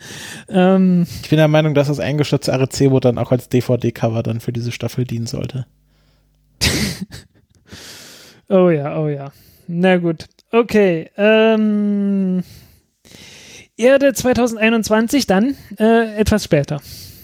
Jetzt machen wir erstmal die Staffel von 2020 zu Ende. Genau, dann äh, melden wir uns in zwei Wochen wieder. Bis dahin, ähm, ja, sichert eure Halterungsseile, ähm, achtet immer auf die Vorschriften äh, zum Gebrauch von Stahlseilen und äh, dann bleibt sicher gesund und äh, interessiert. Ciao. Und vertauscht die Kabel nicht. Ciao.